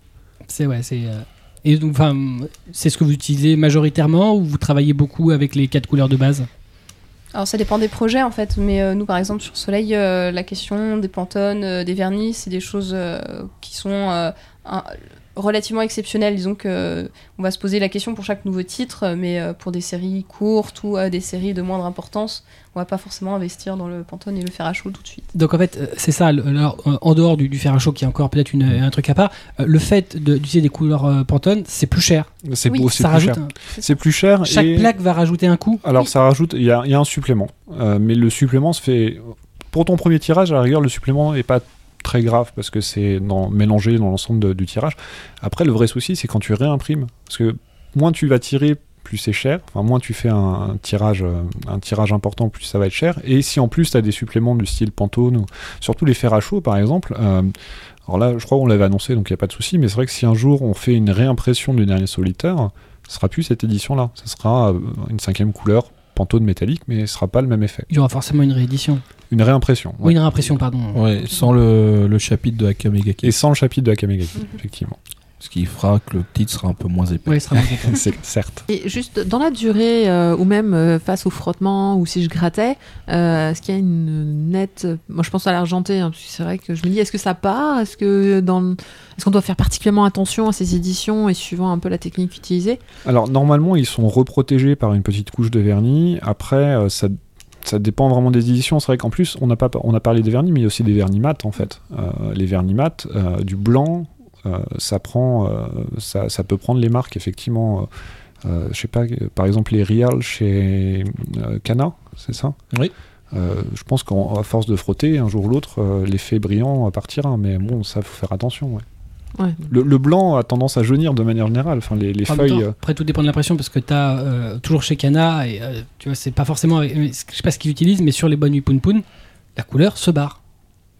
Ah. Dès que ça arrive. Ouais, ça s'émiette en fait. Le, le seul qui va pas partir, c'est le blanc, c'est le dernier. Lui, il est blanc. Il est tout blanc. Mais tous les autres, strictement, dès qu'ils arrivent, ouais, ça- il a raison, ça s'émiette en fait. L'impression qu'il y a une espèce, il y a une espèce Une de, petite de- de croûte collage. dessus. hein. Et en fait, toute la couleur est faite comme ça et ça s'émiette, donc t'as des espèces de taches blanches un peu partout. C'est peut-être de la sérigraphie. Bah, je, ouais, je sais pas. Moi, moi, je les ai aussi. J'ai pas vu de, de problème particulier. Après, alors ce qu'il faut euh, On va bien, dire, c'est euh, on, on est dans un processus industriel en fait. Et dans un processus industriel, il y a forcément des défauts. Ça, c'est euh, ça, c'est un vrai un vrai souci. Et il y a toute une chaîne aussi. Et je pense que avec Solène, enfin, on pourra en discuter aussi, mais euh, c'est jamais ce que tu as en tête au final. Le résultat final n'est jamais ce que tu avais imaginé. Parce que il y a, il se passe trop de choses en fait entre, euh, entre ce que tu as dans ta tête et, euh, l'impression pour que, ça ressemble vraiment pile poil en faisant même tous les tirages de chromalin. Donc ces chromalin, c'est les, c'est les tirages de contrôle en fait qui sont censés être certifiés et tout ça. Au final, tu as toujours des surprises en fait. On aurait dit un truc mignon qui C'est un peu disait exotique. hein. Chromalin. Chromalin. Ah, c'est déjà plus joli que BAT, mais euh, Ça va, ça va lui plaire, ça je suis sûr qu'elle va le réutiliser. Chromalin. C'est chro- un chromalin chromalin. Un chromalin, bah, c'est c'est un- une sorte de tirage euh, le- au plus proche possible C'est le tirage test, ouais. C'est un tirage test, mais euh, on n'est pas encore dans le dans la série, enfin dans dans le offset. En fait, on parle de offset pour euh, pour les tirages avec les rouleaux dont je parlais tout à l'heure. Euh, ça, on peut pas le faire. En fait, on peut pas faire de, de rouleaux spécifiques juste Ouais, pour ju- tester. parce qu'en C'est- fait, ouais. ça coûte trop cher de, de faire même ne serait-ce qu'une feuille. Enfin, on peut pas. Donc Et c'est faut. imprimé euh, sur quoi alors euh, C'est euh, c'est un papier spécial avec enfin une vérification colorimétrique en fait. Surtout ça qui est important avec des tirages tests de colorimétrie. Mais et- ça, ça utilise les mêmes machines pour l'impression. Pas, non, non, non, non, le chromalin, c'est une machine spécifique pour faire les chromalins. Ouais. C'est, alors, avant, c'était par sublimation, donc c'est un- une méthode d'impression qui s'appelait euh, l'impression par sublimation. Aujourd'hui, sincèrement, ça va dépendre des photograveurs, mais euh, je pense que c'est du jet d'encre ou quelque chose comme ça. Enfin, c'est pas. Mais, euh, mais bon, Sublimation, c'est- ah, même dans la matière, c'est Ouais, chauffé. la sublimation, c'est ça, exactement. Ouais. Mais, euh, mais aujourd'hui, je pense qu'ils n'utilisent plus ça. Il y a, d'autres. euh, alors, je suis pas vraiment au fait de ça, donc je suis désolé s'il y a des, des photograveurs qui nous écoutent, mais euh, c'est en tout cas beaucoup plus précis que n'importe quelle imprimante laser que vous pouvez acheter euh, dans le commerce. C'est vraiment quelque chose. euh, Le chromalin que, que Ouais. vous recevez donc pour, pour valider hum, ou non l'impression. Rigoler toi. Euh, il, est proche, enfin il correspond exactement à ce que vous allez avoir après en production? bah non. En fait, ce qui, ce qui Alors, se passe vois, entre, euh, ce qui se passe entre temps, en fait, c'est euh, la couche de vernis, euh, par exemple, Mm. euh, qui peut changer légèrement les, les couleurs. Donc, euh, Ça, ça réchauffe un petit peu en fait. Voilà. euh, le vernis. Ils euh, appliquent un vernis dessus bah, c'est le- la protection du, bah, pas sur le chromalin, mais c'est un. Ah oui, mais sur, le- la voilà, jaquette. C'est ça. sur la jaquette et puis bah il- l'impression encore une fois voilà c'est un processus industriel Le chromalin va pas reprendre toutes les spécifications. Donc s'il y a du vernis sélectif. non, Voilà, on l'a pas. non on Voilà. l'a pas ça Ah oui, donc tu sais pas quel va être le rendu. Tu valides sur un truc qui est partiel. bah tu l'as dans ta tête Par exemple. Et tout va bien dans sa tête. bah oui Très bien. Il se passe plein de choses dans les têtes de graphistes. est-ce qu'il y a déjà eu un gros loupé euh, Enfin, peut-être pas un gros, mais Non, vraiment non. une version très différente de ce que vous aviez en tête? Ça, ça- alors, je termine juste sur le processus industriel. En fait, euh, il suit- souvent, euh, ça peut même varier sur le même tirage. En fait, Euh, entre le début de tirage et la fin de tirage, il, il règle un petit truc où il y avait peut-être pas Il y assez a de plus assez rouge. d'encre. Voilà, il y a, enfin, alors ça- c'est pas vraiment, il y a plus assez d'encre. hein. ah, hé Roger, il y a plus d'encre. Va fait chercher une cartouche. Va, va va chercher une cartouche euh, ça se voit. Non, non, mais, euh, mais voilà, sur un tirage, ça peut varier. Effectivement, il y a le vernis qui peut faire beaucoup varier les choses. Et, et puis après, bah, il y a, pff, voilà, il y a plein de trucs qui peuvent se passer. Mais, euh, et pour le vernis sélectif, du coup, oui, tu l'as dans ta tête et tu sais à peu près à quoi ça va ressembler. De toute façon, c'est l'expérience aussi qui peut, Et en qui fait- peut en fait, jouer dans ces cas-là. T'imagines quoi. En fait, euh, ce qui peut se passer aussi, enfin, en tout cas, c'est le cas chez nous, on reçoit ce qu'on appelle les bonnes feuilles. En fait, c'est les premiers tirages. C'est-à-dire que les machines, elles sont déjà en train de tourner à fond les ballons. Et toi, ils t'envoient quand même le premier au cas où il y a un truc et tu fais stop, stop, stop, arrêtez les machines, il y a une grosse connerie. Et bon, ça, ça, ça coûte des. Enfin, c'est déjà un peu un problème quand même de s'arrêter à ce moment-là. Mais euh, voilà, c'est encore une, une- un dernier filet avant. euh. Et c'est déjà arrivé que vous leur disiez stop les gars, arrêtez là? Euh, je crois que ça- là, ça nous, ça nous arrive, je crois, en ce moment, mais c'est. Justement. Alors voilà, t'as la goutte, hein, c'est très, c'est très radiophonique, t'as la petite goutte qui est en train de couler là, sur, le, sur le côté Mais on a, on a rattrapé le coup et en fait c'est pas c'est pas de notre faute pour le coup c'est de la faute de l'imprimeur donc euh, C'était un problème de, de jaquette ou de... de communication. D'accord. Ça peut être pire que l'impression. Mais il peut, il peut toujours se passer, euh, se passer plein de choses. Après, par exemple, pour Jésus et Bouddha, euh, avec Greg, on avait été chez l'imprimeur, en fait, pour voir le rendu euh, de la jaquette et aussi du vernis, du coup, parce que pareil, c'était les premières feuilles. On avait été euh, dans le Poitou-Charentes, dans la belle ville de Poitiers, c'est ça? Ouais. Euh, Chez notre imprimeur, à côté du Futuroscope, voilà. C'est ça. Ouais, ouais. Euh, pour, euh, pour vérifier que tout allait bien. Donc euh, ça, ça se fait aussi. Alors, ce qu'il faut savoir sur euh, le système d'impression euh, offset dont on parlait, c'est qu'en fait, pour chaque couleur, selon le. Si t'as une jaquette toute bleue ou euh, toute rose, ils vont ouvrir, entre guillemets, plus ou moins, je dis ça de façon un peu gentillette, mais les robinets de couleurs en disant, oh là il y a plein de bleu, donc j'allume à fond le rouleau de, bleu parce que ça va sortir. Et donc, ça, ça peut aussi changer un peu la teinte finale, en fait, de sa, de sa jaquette. Donc, faire attention à ça. Ça peut varier, encore une fois, voilà, sur l'ensemble du tirage, il y a beaucoup de, il y a beaucoup de paramètres, et comme c'est, c'est pas du numérique, c'est-à-dire, enfin, comment dire, tout, tout notre travail est numérique, c'est-à-dire que toute la chaîne graphique est numérique, mais au final, les machines, c'est c'est des machines, donc il y a des engrenages, et ça fait bom bom bom bom, donc voilà, c'est pas. euh, C'est important qu'elle fasse boum. C'est Ce que- encore ce que je veux dire. Ça fait- sinon, ça fait clang-clang, hein, si tu veux. ça fait clang clang et tout ça. Enfin, du coup, comme toutes les machines, bah, faut les régler. C'est c'est c'est pas aussi théorique que ça. Il y a vraiment un côté euh, un Artisanal. côté Ouais, artisanal. c'est pour ça, euh, ça qu'il y avait eu l'espèce de, de truc dégueulasse sur la dernière coupe de Saint là. Quel, quel Saint Seiya tu sais, quand cancer il tend le point sur la dernière coupe, sur le dernier volume, il y a une espèce de, de, de petite tache crade. Ah, sur euh, Los Ah, Canva. Ah, ah oui, oui, t'es- oh là. t'es beau, toi.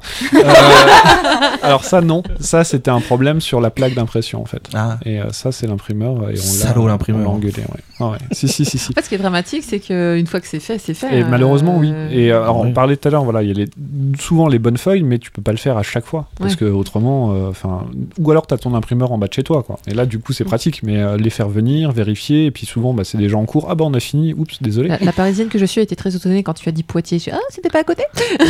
C'est pas très très loin, Poitiers. euh, mais après, voilà, loin. chacun. Tu sais, il y a pas mal de gens que tout est à portée de main, mais en fait, on oublie que l'imprimeur, il peut être à des centaines de kilomètres, être dans en un pays, il peut euh, même être voilà, dans un pays étranger. Donc parfois, bah, la, la- la vérification, bah, c'est quand tu reçois ton truc par cargo et tu fais, eh, oups, là. Bon, alors pour tout ce qui est imprimé en Chine, bon, Normalement, c'est- il c'est- t'envoie un voilà, il t'envoie, il t'envoie quand même quelques exemplaires euh, par avion. Nous, Ah, on l'a jamais fait. Euh, Soleil, vous avez fait euh, Euh, oui, là, Zelda, pour, c'est pour ça Zelda Hyrule Historia, effectivement, qui était un gros ouvrage, euh, on a, voilà, ils nous ont envoyé un, avion en, en papier là-bas, et puis on l'a reçu, on a regardé, et on a fait oui, non, et voilà. Hop, Ça se faisait déjà plus il y, a, il y quelques années, mais maintenant, je sais qu'on imprime beaucoup plus en France euh, qu'avant. Il y a eu une période, édi- oh, Bah, il y a une ça dé- période ça dépend du titre, euh, Ouais, il y a de plus en plus d'éditeurs, au contraire, qui partent à l'étranger, là. Bon, Ah après, oui, non, mais il y a étranger et étranger. Il y a Moi, je beaucoup de parlais juste titres. qui- d'impression, hein. Il y a beaucoup de titres qui sont imprimés en Italie ou Et en en Espagne. Espagne. Ça, c'est euh, ça, c'est l'étranger, mais l'Europe. Non, mais ça se faisait Euh, moins avant. Ça se faisait. Bon, après, c'est le marché qui veut ça. C'est vrai Mm. qu'il faut toujours tirer les prix. Nous, en tout cas, bon. Je me mets, je mets euh, la main sur mon cœur. Euh, la- c'est la minute Arnaud Montebourg Voilà, c'est la minute euh, Arnaud Montebourg. Euh, tous nos titres sont imprimés en, cha- en France. ouais. Ne voyez pas sa tête, il est en train de se poser la question. Je suis en train de réfléchir si je dis pas de bêtises.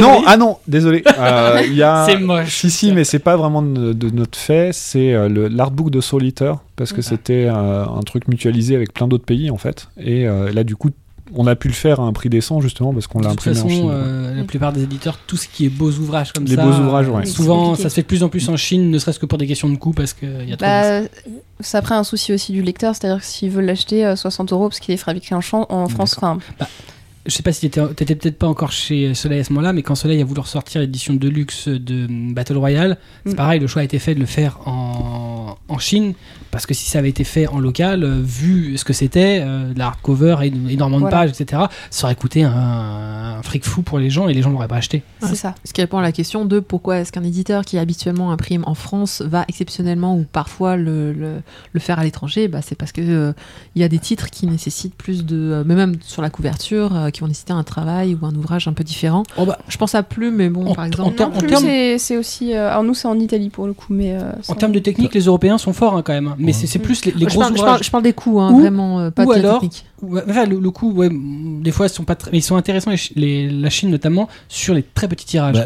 Tonkam l'a fait récemment avec les rééditions de Jojo, Oui, qui- la réimpression, voilà. avec des tirages qui étaient minuscules que les qui n'auraient pas pu être faits chez nous, ou alors à des prix. euh, euh, Solène, t'as as travaillé un peu sur la hum, réimpression, réédition des Doro et Doro? Alors moi, j'ai- je me suis occupée de l'extérieur. Oui, donc de la, de la couve. Voilà. En fait, le, le fait Oui. de retirer l'effet crocodile, Euh, C'était une question de. De coût euh, Ouais, de coût. C'est-à-dire que on n'était pas sûr forcément de la réception parce que les fans de Doro sont bruyants mais pas forcément nombreux. Et du coup, on a. C'était vraiment un test. C'est-à-dire que si on le faisait pas comme ça, on ne l'aurait pas fait. Et, euh. C'est un beau test. Hein, parce Ce, que- ce que je dis là, c'est la voix d'Icar Bilbao, c'est pas la mienne. Ah non, mais là, moi, si je l'avais au téléphone. ce soir Pierre Voilà. sort de ce corps. Voilà, non, non, mais si je l'avais au téléphone, je dirais vite, réimprime de 1 à 8. On est en galère, il n'y en a plus eu. Oui, c'est. C'est un tuyau. mais Voilà. du, du coup aussi, vous pouvez réimprimer euh, vu que ça marche avec le truc, non Non. Non, non, je pense qu'en l'état, ça, ça suffit. Je veux dire, euh, c'est si- bon. Si la euh, réédition a été faite sans, il n'y a pas de raison de revenir. Et elle est très bien partie, euh, je confirme, hein, puisque Mm. je- j'essaie d'en avoir depuis trois mois. C'est chouette. C'est très bien, c'est très bien. Faut juste qu'on réalimente justement ce bon buzz et que ça, que ça permette de refaire découvrir cette excellente série. Donc voilà. Dont on a déjà pas. Je vais revenir un peu sur quelque chose que tu disais tout à l'heure, Fabien, puisque tu disais que, bah, suite à l'intervention très sympathique de notre ami Kobito, qui t'a un peu mis un taquet euh, avec cette histoire de Senseiya, Mm. il C'est est, sur le dernier tome de Los Canvas, mais il- je pense il que depuis, il est là pour l'a ça, hein, c'est un peu notre Pierre Ménès euh, local, il y a pas de souci. euh, pour ceux qui connaissent. Euh, J'ai les notes. et donc, euh, tu disais qu'effectivement, il y avait eu une tâche due à l'imprimeur, Mm. Qu'on pouvait rien faire, mais ce genre de choses, vous pouvez pas faire un retour euh, Alors, à l'imprimeur Si, alors on a eu un retour de l'imprimeur, et euh, mais ça on l'avait communiqué à l'époque, on a remplacé gracieusement toutes les jaquettes de gens qui voulaient se la faire remplacer en fait. Parce que l'imprimeur nous en a retiré un certain nombre et on l'a on Mais ils ont pas fait remplacé. le, le tirage de couverture euh, total? Pas de l'ensemble, non. Ah bah bon? non, parce qu'après, le souci, euh, c'est un peu, un peu technique, mais euh, les jaquettes, euh, pour les enlever, les remettre, sortir tous les bouquins, c'est un coût qui est pas, euh, pas assumable, très, très clairement. Attends, là quand vous disiez vous changiez les jaquettes, vous faisiez, enfin vous, vous les remettiez par-dessus le, le bouquin des gens? Non, on les échangeait. C'était à la demande. Donc voilà, donc en fait tu, tu leur filais la jaquette, Tout à fait. Après, mais déjà pliée? il y a- alors, les jaquettes sont pliées d'un côté. ouais. Enfin, franchement, je me- je me souviens plus très très bien. je me souviens plus très très bien des détails. Non, non. Mais Non. elles n'étaient pas déjà pliées, elles étaient à plat. pas pliées, c'est- à plat. Il n'y avait même pas juste un, Non, un côté plié. non, non, il y a Je pas de côté étaient- plié, D'accord. non. Ils font jamais ça. Il y a personne. Non, non, bah, alors, non, tu rigoles, mais euh, alors, Alors, moi j'en prends à témoin des gens qui ont acheté l'édition collector de Genshiken. Ouais. Euh, chez Kazé, il y a toujours un volet qui est plié en fait, Mm. le, un rabat qui est Je plié. confirme. Après, Mais c'est euh, peut-être parce qu'il fallait que ça rentre dans la boîte. non, non, non, mais de manière générale, il y a un rabat plié. Après, voilà. c'est les l'édition collector euh, de, l'animé euh, euh, qu'avait fait Kazé euh, de Genshiken, qui avait été refait avec le beau logo Kurokawa et euh, donc des, des petits Merci. goodies Mhm. dedans. Il y avait des couvertures alternatives pour l'ensemble de la collection. Effectivement, ils étaient pliés dedans. Oui, mais c'est pour, c'est pas un échange. C'est un, c'est un truc- Bah, ça pourrait être un échange. Oui, bah sans Mais bon, en là, tout c'est cas, juste démerde-toi là. les, euh, C'est mieux que rien, non? Mais Ah, c'est voilà. sûr, hein. Non, mais c'est c'est pour ça que dans, dans l'idée, euh, si il foire euh, un tirage de 10 000, bah, la logique ce serait qu'il réimprime 10 000 propres. alors, Que tu puisses les refiler aux 10 000 personnes ou pas. Ok, alors c'est pas c'est pas aussi simple que ça malheureusement. Euh, Il y a déjà des impératifs de distribution. Euh, une fois que tes bouquins sont dans la nature, va les récupérer. Ça c'est pas forcément facile. Euh, Il y a des impératifs aussi bah, de, de coûts, hein, tout bêtement. Ça, ça coûte énormément d'argent.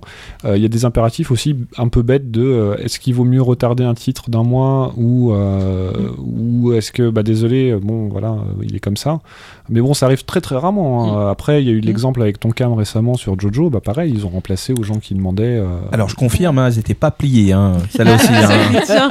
Je les ai encore là. hein. J'étais pas dans la boucle, mais euh, toutes mes condoléances aux pierres de jaquette. Mais euh, sans parler des, des jaquettes qui ont un défaut, donc on pourrait. Enfin, qui ont un défaut, on va dire, involontaire de votre part, et euh, les erreurs, euh, alors pas volontaires, mais pour le coup, qui sont vraiment dues euh, à l'éditeur, Mhm. euh, du type, alors je crois qu'avec Kobito, on en a pas mal, euh, les numéros qui sont pas alignés, euh, le, le- le- le nom de l'auteur qui tout d'un coup va passer en haut, sur la tranche, hein, je pense, Mhm. et- Alors, essentiellement. alors, ouais. Parce que ça se voit moins en général sur le, truc, mais la tranche par contre. Alors moi je veux pas je veux pas m'engager pour dos. les autres éditeurs parce que du coup déjà ça s'appelle un dos. C'est jamais arrivé. Et Je crois que j'en ai pas fait non plus. non pas à ma connaissance chez Kurokawa d'autant que le dos c'est euh, c'est mon obsession en fait c'est je suis monomaniaque du dos. Le, le- le dos, c'est ce que tu appelles C'est- la tranche. ouais. Alors, Oui, c'est- oui, alors, alors moi je dis que tranche la parce que tranche les gens, les gens comprennent mal en C'est général. alors, dit tranche, c'est Fe- pas facile. refaisons un petit un, Un petit, un euh, petit, euh, voilà un, un petit brief. Donc on a euh, la, la C1 donc qui est la couverture euh, La première de de face, couverture. la première de couverture, la C4 donc qui est la, la quatrième de couverture, euh, le dos qui est en fait euh, voilà ce que vous voyez quand vous rangez bien vos mangas sur l'étagère. Ce que fait, la- la tranche. La, la tranche, c'est le côté où vous voyez le papier. Donc c'est pas là Voilà. comme ça que vous les rangez si vous voulez les retrouver. Et euh, donc il y a deux tranches en fait. Il y a la tranche de tête, la tranche de queue qui sont la tranche du dessus Évidemment. et la Et la tranche du tranche dessous. queue. et la gouttière en fait qui est l'autre côté donc Voilà. qui est l'opposé du dos voilà j'espère que c'est c'est très très euh, c'est très Ah radiophonique aussi c'est ça. bien parce que euh, c'est vrai que les. Bon, enfin, nous, on parle de dos, mais du coup, après, les gens, ils comprennent pas forcément, donc on prend l'habitude donc de le dire quand même. dos euh, le dos donc, le dos. euh, c'est c'est un peu ma comment dire mon obsession. Ah, mais c'est bien, non, Parce non, mais que, c'est. alors c'est un peu bête euh, à dire comme ça mais en fait euh, le dos c'est un livre. Euh, sans dos c'est juste un paquet de feuilles. En fait si, si le, le bouquin il est pas relié bah, c'est juste euh, un paquet de feuilles. Donc euh, du coup le dos c'est l'âme du livre. C'est vraiment ce que vous verrez le plus sur votre étagère sauf si vous avez des, plein plein d'étagères et que vous mettez tous vos livres en facing. Mais je pense que là pour le coup hein, c'est pas forcément très euh, économe en place. Mais donc du coup le dos euh, enfin en tout cas à titre personnel j'y fais très très attention et, euh, et c'est euh, c'est un peu mon cheval de bataille c'est vrai qu'on on- on parle beaucoup des, des des C1, donc des premières de couverture, pour dire euh, c'est ce qui fait vendre, mais en fait le dos c'est super important. Une fois que tu as ton étagère avec tous tes bouquins bien rangés, enfin c'est le côté un peu. Surtout Enfin, ceux qui s'amusent à mettre une grande image et à c'est chaque pas- tome, voilà, ça fait C'est pas important pour vendre, c'est important Ah si, pour, c'est important. pour non, le mec qui c'est a acheté. important. C'est important pour vendre. Si les gens sont contents du produit, ils sont la suite. Non, mais- Enfin, Certes, mais euh, partons du principe que tu achètes un tome 1, tu l'achètes pas pour son dos. J'espère qu'il y a des gens. euh, Alors, dans l'autre sens. j'espère non, mais que- tout le monde n'est pas comme toi, n'est pas un intégriste du dos. Et C'est la première chose que question tu regardes sur un bouquin. Regarde. C'est est-ce que le dos est beau? Non. Alors Non, désolé, mais moi pour moi c'est hyper important en fait. Non, mais toi, t'es une malade. Je, je te donne un autre exemple. Je te donne un autre exemple. Euh, Pokémon La Grande Aventure, le dos fait partie du produit en fait. Euh, Pokémon La. Grande Aventure, si t'as les trois Pokémon Mais La Grande Aventure, tu ça fait une frise avec tous Tu les ne le sais personnages. que quand tu as les trois. Non, parce que tu, tu, tu tu- tu Tu l'imagines. tu le vois. Tu la non, rêves. mais non, c'est même pas que tu la rêves, c'est que. Alors, je, je vois un peu ma cam, hein, je suis désolé, mais euh, T'inquiète pas, ton patron l'a fait avant toi. le Pokémon La Grande Aventure, euh, sur le dos, donc, tu as une Pokéball. Et donc, du coup, sur le premier tome, tu as un bout de Pokéball, sur le deuxième tome, tu as le milieu de la Pokéball, et sur Toi, le tu n'as pas écouté le mangaka sur le dossier d'édition où ton directeur de, co- de- de collection a vendu euh, Le ton Pokémon travail sur le Pokémon. Aventure. Comme ça. C'est à peu près Bon, voilà, ça. c'est c'est un exemple, mais c'est valable pour plein d'autres. Alors, un truc très bête. euh, auquel je fais attention et euh, je pense que tout le monde s'en tape, euh, c'est sur les mangas où sur le dos il y a un personnage en fait. Euh, donc je pense principalement à Maggie ou Saint Seiya. Pas forcément Silver Spoon parce que là le personnage en entier, mais genre un personnage. J'essaie d'aligner les yeux en fait pour que les yeux soient tous à la- au Tous même au- niveau en fait. Mais t'es un grand malade. Ouais. Mais non, mais c'est super important. Non, non, mais c'est important, mais quand mais c'est super important parce qu'autrement tu vas avoir des mecs qui vont être plus ou moins grands. En fait, t'as quoi? T'as un repère sur, sur, ton, sur sur ton truc de sur ton calque, enfin sur ton InDesign. pour Avec dire, là, voilà, c'est le niveau des yeux. C'est le Ouais. niveau des yeux. il a une échelle de, il a une échelle des yeux. c'est T'as un repère, bien sûr. Alors moi qui Alors c'est pas toujours euh, possible parce que des fois bah, les personnages sont plus ou moins grands ou t'as pas forcément la bonne image ou un truc comme ça. Surtout sur les séries où c'est pas sur les versions japonaises. Des fois moi je rajoute un personnage sur le dos parce que je trouve ça cool d'avoir des personnages Moi sur aussi, le je dos. fais ça. Je trouve ça plus cool d'avoir un personnage sur le dos pour le coup. Donc euh, voilà j'essaie de faire en sorte que ça soit euh, raccord entre tous les tomes. Et, Mais c'est euh, super important. Attends, moi, j'ai- donc à peu près quatre étagères qui s'alignent avec euh, donc euh, rempli de mangas. C'est l'instant La des- vie de Marcy. c'est ça. Non, mais euh, j'ai notamment les. hum, Alors, il y en a beaucoup qui font ça, qui ont les, les bouquins surélevés, ceux qui sont derrière. mhm. Donc, par exemple, Oui, il disait. Elle, elle s'est bricolée pour ces trucs. Des Une étagère, donc étagères. exactement aux, aux- dimensions, Exactement. et elle relève ses machins. Mais Bah, on le fait, on n'empêche- fait pas tous ça. Enfin, je- Non, ah bon moi- moi je suis en mode gros, grosse feignasse, je sais pas ce qu'il y a derrière. Ah non, non, tu mets un, Ah un bah petit, un petit pour surélever parce qu'en en plus les Billy, le problème c'est qu'elles sont soit trop grandes, soit trop petites. donc, donc, donc, du coup, tu, tu Donc, mets un petit truc pour Alors, surélever. Billy chez Ikea, tu es obligé de nous citer une deuxième marque. Billy Sheka. Et Euh, Conforama. Non, mais du Castorama. les, les, les Les- bilots chez quel Les, les- les- Castorama. les miennes viennent chez de, de, de Casso parce qu'elles sont plus, plus solides. Non, non, c'est pas Euh, vrai. si. Ikea, c'est plus solide. Non, oh, Ça troll. Euh, alors, par exemple, je disais non, mais comme quoi le dos c'est vachement important, c'est que euh, j'ai une seule, j'ai un seul éditeur qui rend super bien, c'est Delcourt, parce qu'ils ont mis les. En haut, il y a toujours, en haut, il y a toujours le, lo- enfin le, une image du, du bouquin en fait. Donc même si tu vois pas le titre, tu t'en fiches, tu sais au moins ce que ce que c'est. Et donc du coup après tu trolles un peu sur les dos, tu fais ah bah ceux-là ils sont pourris, moi je vais les mettre derrière. Donc non, c'est important pour la place dans la bibliothèque. Alors c'est très superficiel, mais euh, le fait de rajouter une image ou pas sur le dos, ça dépend aussi des fois tout simplement de la longueur du titre ou de la largeur de ton logo. Il y a des moments où c'est très pratique comme ça. Enfin en tout cas, euh, Sur- surtout que chez Soleil, vous êtes quand même les experts du marché pour avoir des noms à rallonge. Ça je dois reconnaître. à euh.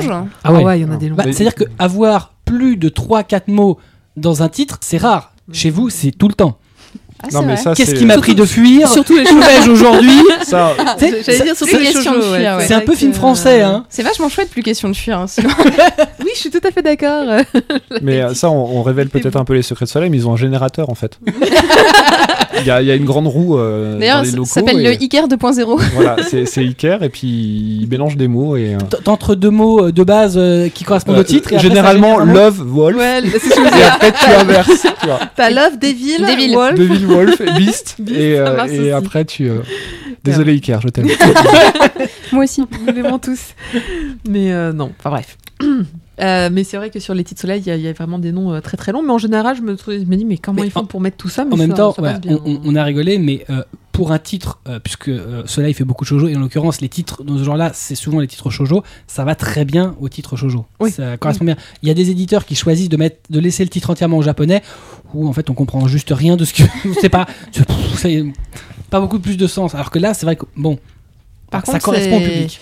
Certes, mais c'est beaucoup de titres en anglais quand même. Mais euh, Je pense que c'est la, passerelle entre euh, oui, voilà. le classe, le mystère et, euh, et des mots-clés compréhensibles. Il, il t'a bien briefé en fait. hein. C'est formidable. Non, en fait, vous, Non, mais- avez- vous êtes Non, des mais- extrémistes du dos, mais il y en a, ils voient pas ça. Par exemple, euh, il y a Angel Parabellum. J'espère que tout le monde. euh, Non, cherche pas, tu, tu vois pas ce que c'est. C'est chez ton cam, c'est du Young. Ah oui, d'accord, c'est Alors, pour ça. Tu, tu, tu regarderas le dos. J'en- J'encourage tout le monde à. Si pas vous là, hein. Non, mais non, non, t'étais pas là. Ah, pas non. T'étais pas pas toi. moi, c'est pas moi. Je vous C'est pas encourage vraiment. euh, comme ça. Essayez de les retrouver dans une librairie parce que ça doit être en arrêt de commercialisation. C'est pas si vieux que ça, mais bon, voilà. C'est pas vieux, non Et euh, bah, vous verrez que le, le dos, il y en a sur trois volumes. Il y en a pas un qui est pareil. Ah oui. Mais même pas la c'est- même police. photo- C'est la photo que t'avais Et- mis euh, une Ouais. fois sur Facebook. J'ai la photo, C'est peut-être hein. fait exprès. Par contre, c'est peut-être. euh, c'est Peut-être de l'art. c'est peut-être de l'art. Puisqu'on est sur le euh, dos, les dos les mieux pour les graphistes au monde, c'est les dos des bouquins de Mitsuru Adachi. Parce qu'ils ne changent jamais. Ah, c'est toujours la même chose. Ouais, C'est ça qui est extraordinaire, c'est que c'est le seul artiste qui va te faire un- un- une série à 35 volumes, rien à foutre. T'as la tête d'un pauvre gars et elle va se remettre à l'infini, tu changes juste le numéro. Je j'ai pas encore eu l'honneur de bosser sur un Dachi, mais j'espère que ça arrivera. Ah bah, Le plus dur, c'est de Euh, faire rentrer les oreilles. C'est vraiment pas bien. Bon, malheureusement, je suis pas sûr que tu travailleras sur beaucoup d'Adachi vu les ventes. Bon, j'ai des Ouais. doutes. Je crois bon, que on- c'est une longue histoire d'amour avec beaucoup d'éditeurs. au final. Si on la retrouve, on mettra la photo des parabellums. sur- Ouais, ouais, ouais. Euh, bah, il faudra la retrouver. Mais surtout, trouver la photo du dos. Bon. Non, Ah, non, si, je, si, les avais mis les trois pour bien montrer. Il euh. a, il a ah oui, t'as une photo Bah, va falloir que tu cherches, mon gars. Il Ouais, a une bah, galerie spéciale des, des gros fails de- d'édition. euh. Moi, je dis, c'est peut-être fait exprès. Enfin, tu vois, euh, comme je disais tout à l'heure, par exemple, Jésus et Bouddha, à chaque fois, le, le, le, le- le vernis est différent. Peut-être que là, du coup. euh, bah, Tu crois qu'il y a des réunions, genre on va faire un gros tas de merde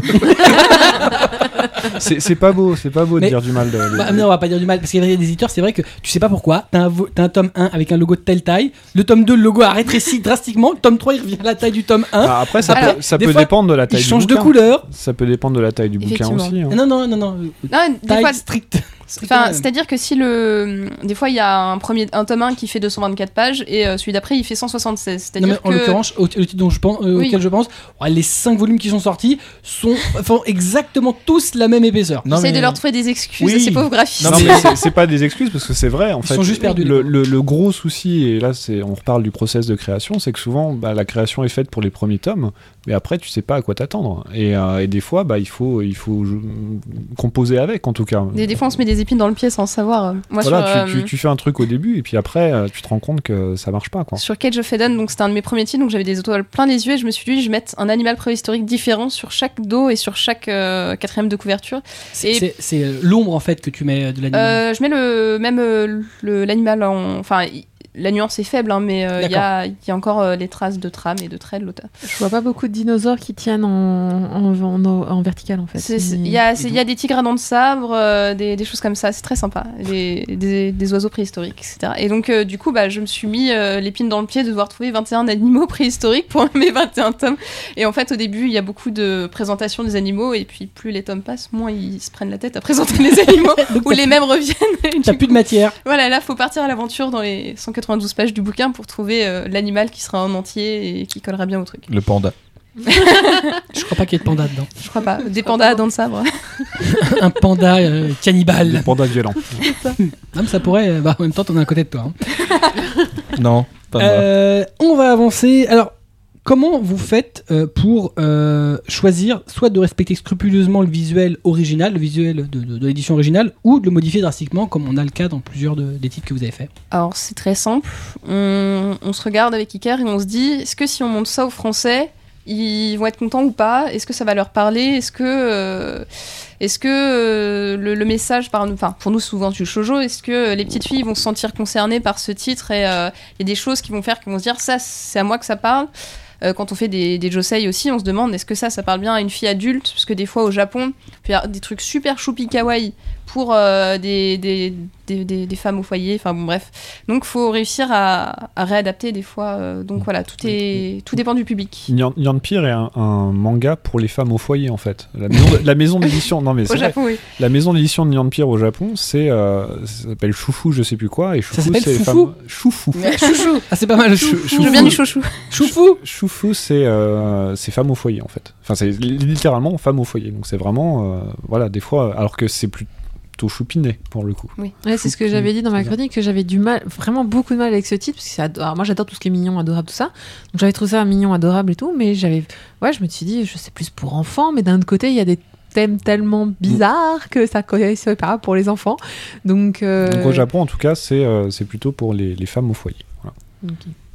Ici, ouais, je pense pas que les femmes, déjà les femmes au foyer ici, euh, qu'elles achètent des mangas. Enfin, je peux être considérée comme femme au foyer. Oui, t'as- tu, auras- ou- tu auras Enfin, bientôt je le droit. travaille, mais bientôt. Ouais, on peut te considérer comme au foyer, oui. On déviante au foyer. déviante au foyer. Moi, ça me va très bien. Et donc- Effectivement, euh, pardon. Vas-y. Ah, pour Attends. la question de savoir si on change ou pas les, euh, les couvertures, c'est un dialogue éditorial avant tout en fait. Mm. Euh, en premier lieu, c'est euh, donc Iker chez, euh, chez Soleil et euh, Greg chez Kurokawa et on a un dialogue direct avec lui euh, respectif. Pour euh, Cage of Eden, par exemple, c'était dans un magazine euh, shonen. Alors, effectivement, il y a toujours ces petites différences entre magazine japonais et euh, nous, comment on l'adapte euh, pour la France. Mais pour nous, il y avait des scènes dans Cage of Eden qui faisaient qu'on pouvait pas le, le mettre en shonen comme c'était euh, pour les petits garçons. Ça n'a pas beaucoup de sens, là. C'est euh, l'attaque des titans, c'est aussi dans un magazine qui est Voilà, censé être ça. shonen, c'est pas shonen du tout. Euh, Orange, c'est dans un magazine seinen, c'est pas seinen euh, pour un sou. euh, bon, euh, enfin, par rapport à notre Oui, voilà, classification ça. française. Tout à fait. Parce que même, euh, c'est quoi Keon? C'est publié dans un, dans un magazine Seinen. C'est inclassable, qui Bon, les, Oui. les classements, je pense qu'on pourrait faire un manga cast exprès sur les, euh, sur les Les classifications parce qu'elles n'ont pas vraiment de sens et euh, je pense que les gens se font une mauvaise idée de la façon dont c'est classifié Mm. au Japon. Bah, surtout qu'au Japon, en réalité, ils classifient moyennement. Quoi. Ils, Euh, ils- éditent ce qu'ils ont envie d'éditer dans bah, le magazine, ce qui correspond pour eux à la ligne éditoriale qu'ils ont envie d'avoir. Déjà, et alors pourquoi, pourquoi la classification existe? Je fais juste un aparté rapide là-dessus. En France, on en a besoin parce que les gens sont un peu perdus dans tout l'étalage. Au Japon, c'est beaucoup plus simple. Ils le classent par magazine, en fait. Donc tu vas dans une librairie japonaise, tu as tous les, man- les mangas du shonen manga sont ensemble. Donc il n'y a même pas de. Est-ce que c'est shonen seinen? Après, si le magazine euh, fait plein de choses, euh, c'est un peu mélangé, mais.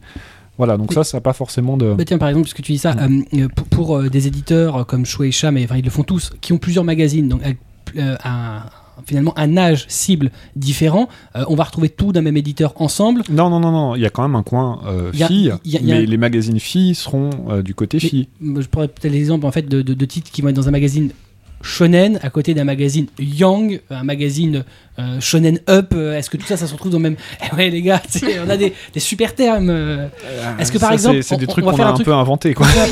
Plus simple, est-ce qu'on va retrouver quasiment au même endroit finalement d'un côté donc tous les titres du Weekly Jump, à côté tous ceux du Square Jump qui finalement sont cousins et encore à côté celui du Voilà, Jump. alors, ça sera d'abord classé par éditeur et après par magazine, effectivement. Donc tu auras le coin Shueisha avec tous les magazines dedans. Je prends un exemple par exemple chez Square Enix, parce que c'est quelque chose que je connais un petit peu mieux que Shueisha. Euh, chez Square Enix, a- voilà, on a beaucoup de, de petits Square Enix. Euh, le Gangan Joker, euh, donc, dans lequel il y a euh, Secret Service. Euh, il y a aussi des titres super tendus du style euh, euh, Scumbag Loser. Qui, qui était Ah oui, pas- oui. je, crois, Oui, je je crois pas dire, je moi. crois pas dire de bêtises. hein. Bonjour, Ahmed. Les gens, les gens pourront me corriger, mais enfin voilà. Donc ces titres-là sont dans le même rayon, effectivement. Ouais, on va, peut retrouver des, des titres qui sont très très différents. Le même, la puis, même typologie de titres. Orange, Orange euh, chez Akata édité euh, au même endroit que King's Game. Bon, pas exactement dans la même. Bon, bref, Mais donc la question, voilà, c'était la c'est question. pas tout à fait ça. Euh, les, les changements, en fait, c'est euh, aussi la sensibilité qu'on a par rapport au titre, euh, la manière dont on va le vendre. Donc, Mm. comme disait Solène tout à l'heure, euh, c'est là d'où est venue cette discussion sur les, les catégories. Mais euh, donc, on parlait de, par exemple, Akame ga Kill, qui publie dans un magazine qui mélange un petit peu tout aussi. Euh, bah, nous, on l'a plutôt classifié en tant que seinen parce que vu le contenu, euh, on pouvait pas le mettre en tant que shonen. Je confirme, je crois que c'est dans votre plaquette à lire entre 20 et 25 ans. Bah, c'est, super violent, quoi. C'est un, laps de- c'est un laps de temps très court. 5 ans, pas, t'as pas le choix. t'as 5 ans et c'est tout. C'est-à-dire que si t'as 19 ans, c'est mort, si t'as 26 ans, c'est mort. C'est- pour ça, ça m'a fait, putain, je peux plus le lire. c'est trop tard. T'as passé l'âge. Toi, ça fait 25 ans que tu ne peux plus le lire. Et après, après, il y a plein de. Enfin, moi, l'exemple le plus, le plus flagrant que j'ai en tête sur lequel j'ai bossé, c'est Nozokiana. Euh, Nozokiana, euh, les couvertures japonaises sont pas du tout évocatrices par rapport au contenu, en fait. Euh, les couvertures japonaises sont très blanches avec les couleurs pop et les filles s'amusent. La les fête. filles, souvent, elles, elles, elles, elles sont. Elles sont en train de Ah sauter. ouais, Alors, elles- sont. euh, C'est dynamique, hein. Ces illustrations-là euh, sont euh, sur les rabats en fait. Mm. Sur le rabat, on les a gardées quand même parce qu'il y a aussi un côté, euh, on peut pas non plus enlever totalement euh, les trucs japonais. Moi, j'aime bien replacer en fait le, le matériel qu'on a. Et, euh, et c'est vrai que Nozokana est totalement différente par rapport euh, à la version, euh, la version japonaise. C'est parce que Greg nous a tellement bien vendu la couve que j'ai fini par les acheter. et ben voilà. Je dis, elle, est- elle est où Ouais, la couve de- celle, celle qui dévoile des trucs Elle a tellement, elle a tellement été bien vendue et enfin les gens étaient tellement contents que euh, Kaze Allemagne l'a reprise par exemple. En fait, Shoga À la demande de l'éditeur Voilà, japonais. la demande de Shogakukan, euh, quand Kaze Allemagne a voulu sortir Nozokiana en Allemagne, euh, Shogakukan a dit ah, eh, en France ça marche pas mal avec ça, je pense que c'est plus pour, les, pour vous autres, les blancs là-bas. Donc euh, essayez de un peu la même chose et du coup on s'est arrangé avec, euh, avec Kaze Allemagne et euh, là même euh, Kaze nous a rattrapé, voire dépassé très bientôt et je leur ai fait les jaquettes à l'avance. Euh, bon, tout, ce qui est fait est plus à faire, mais euh, donc les jaquettes, si vous avez, euh, je sais pas, euh, il y a Amazon en Allemagne peut-être, je sais Oui, Amazon.de, ouais. DE, ouais. Donc si vous allez sur Amazon.de, vous verrez déjà les prochaines jaquettes en exclusivité. On peut de se les spoiler.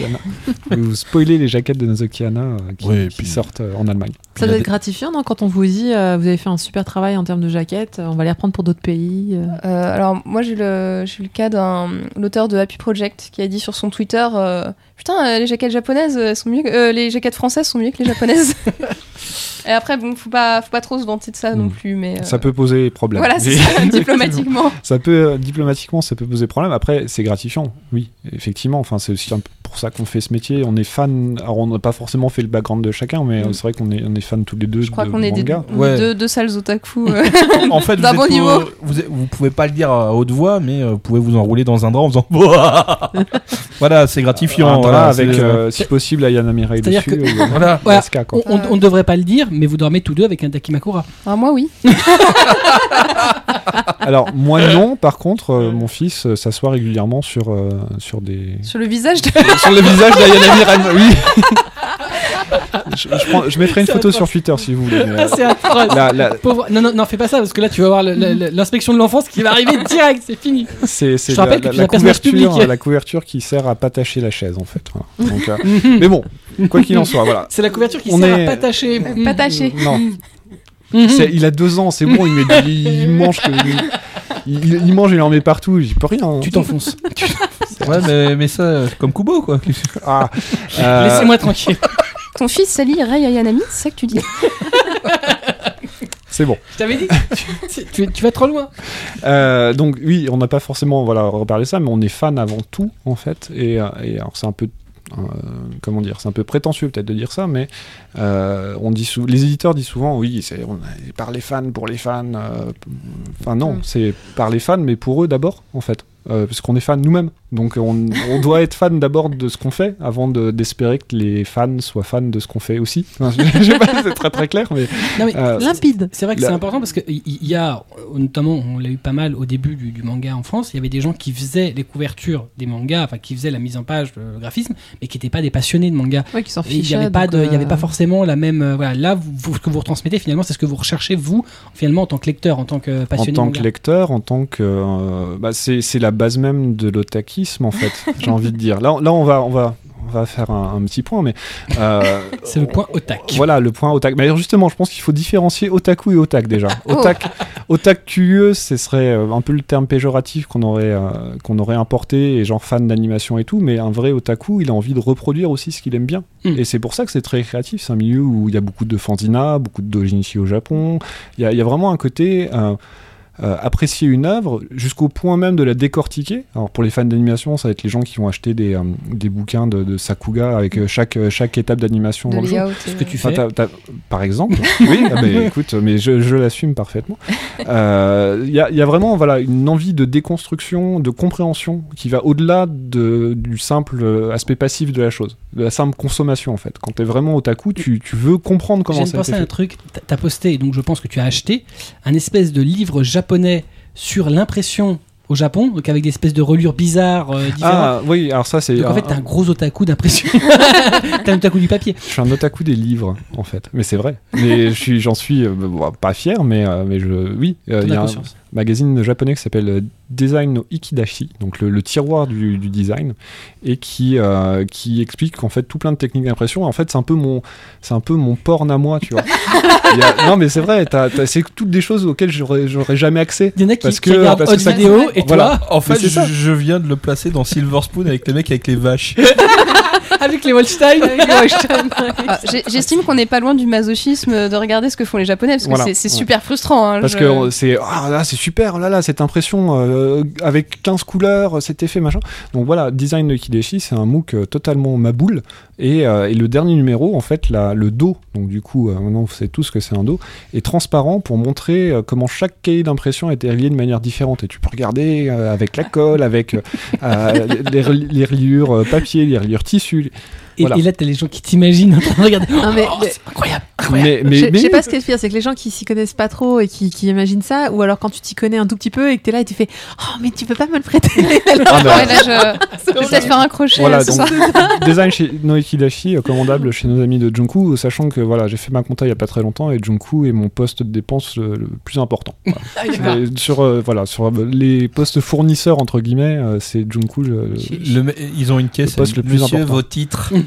ah ben euh, ça, bon, ils ont peut-être, euh, le- je sais, ils ont peut-être la photo, genre client important. tu vois. Lui c'est bon. Voilà, il aime ses livres. Il Un transpire.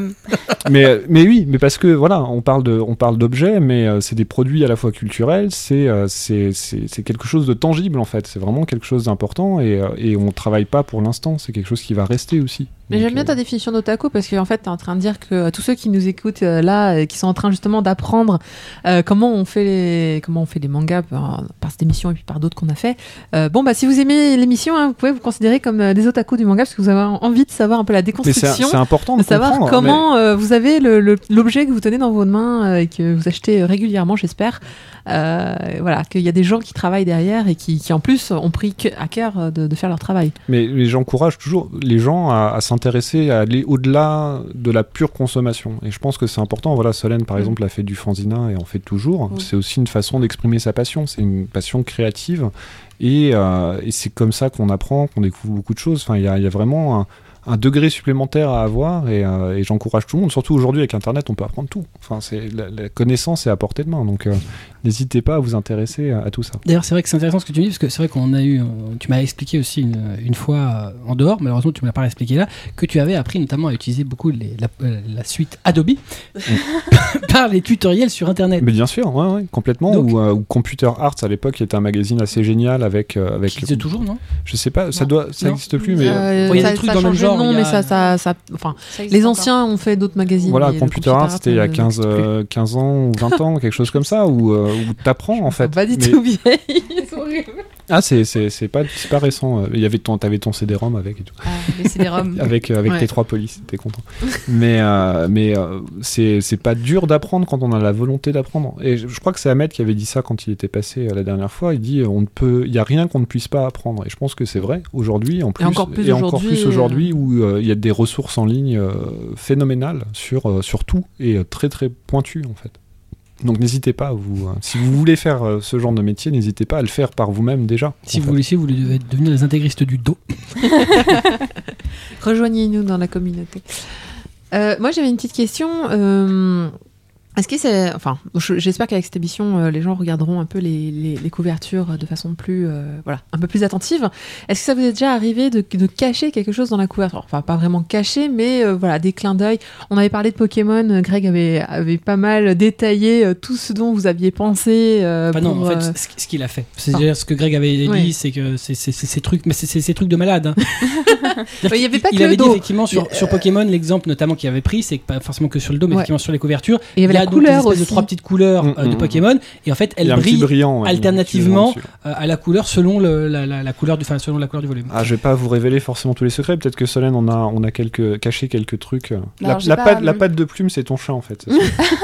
Non, pas du tout. Non, je j'ai pas encore euh, cherché à cacher des trucs. euh, Bon, forcément Euh, caché, mais disons quoi, un, un petit Un truc où tu te dirais un clin d'œil. euh, Petite tu- surprise cachée qui est pas forcément visible au premier. euh, C'est ça.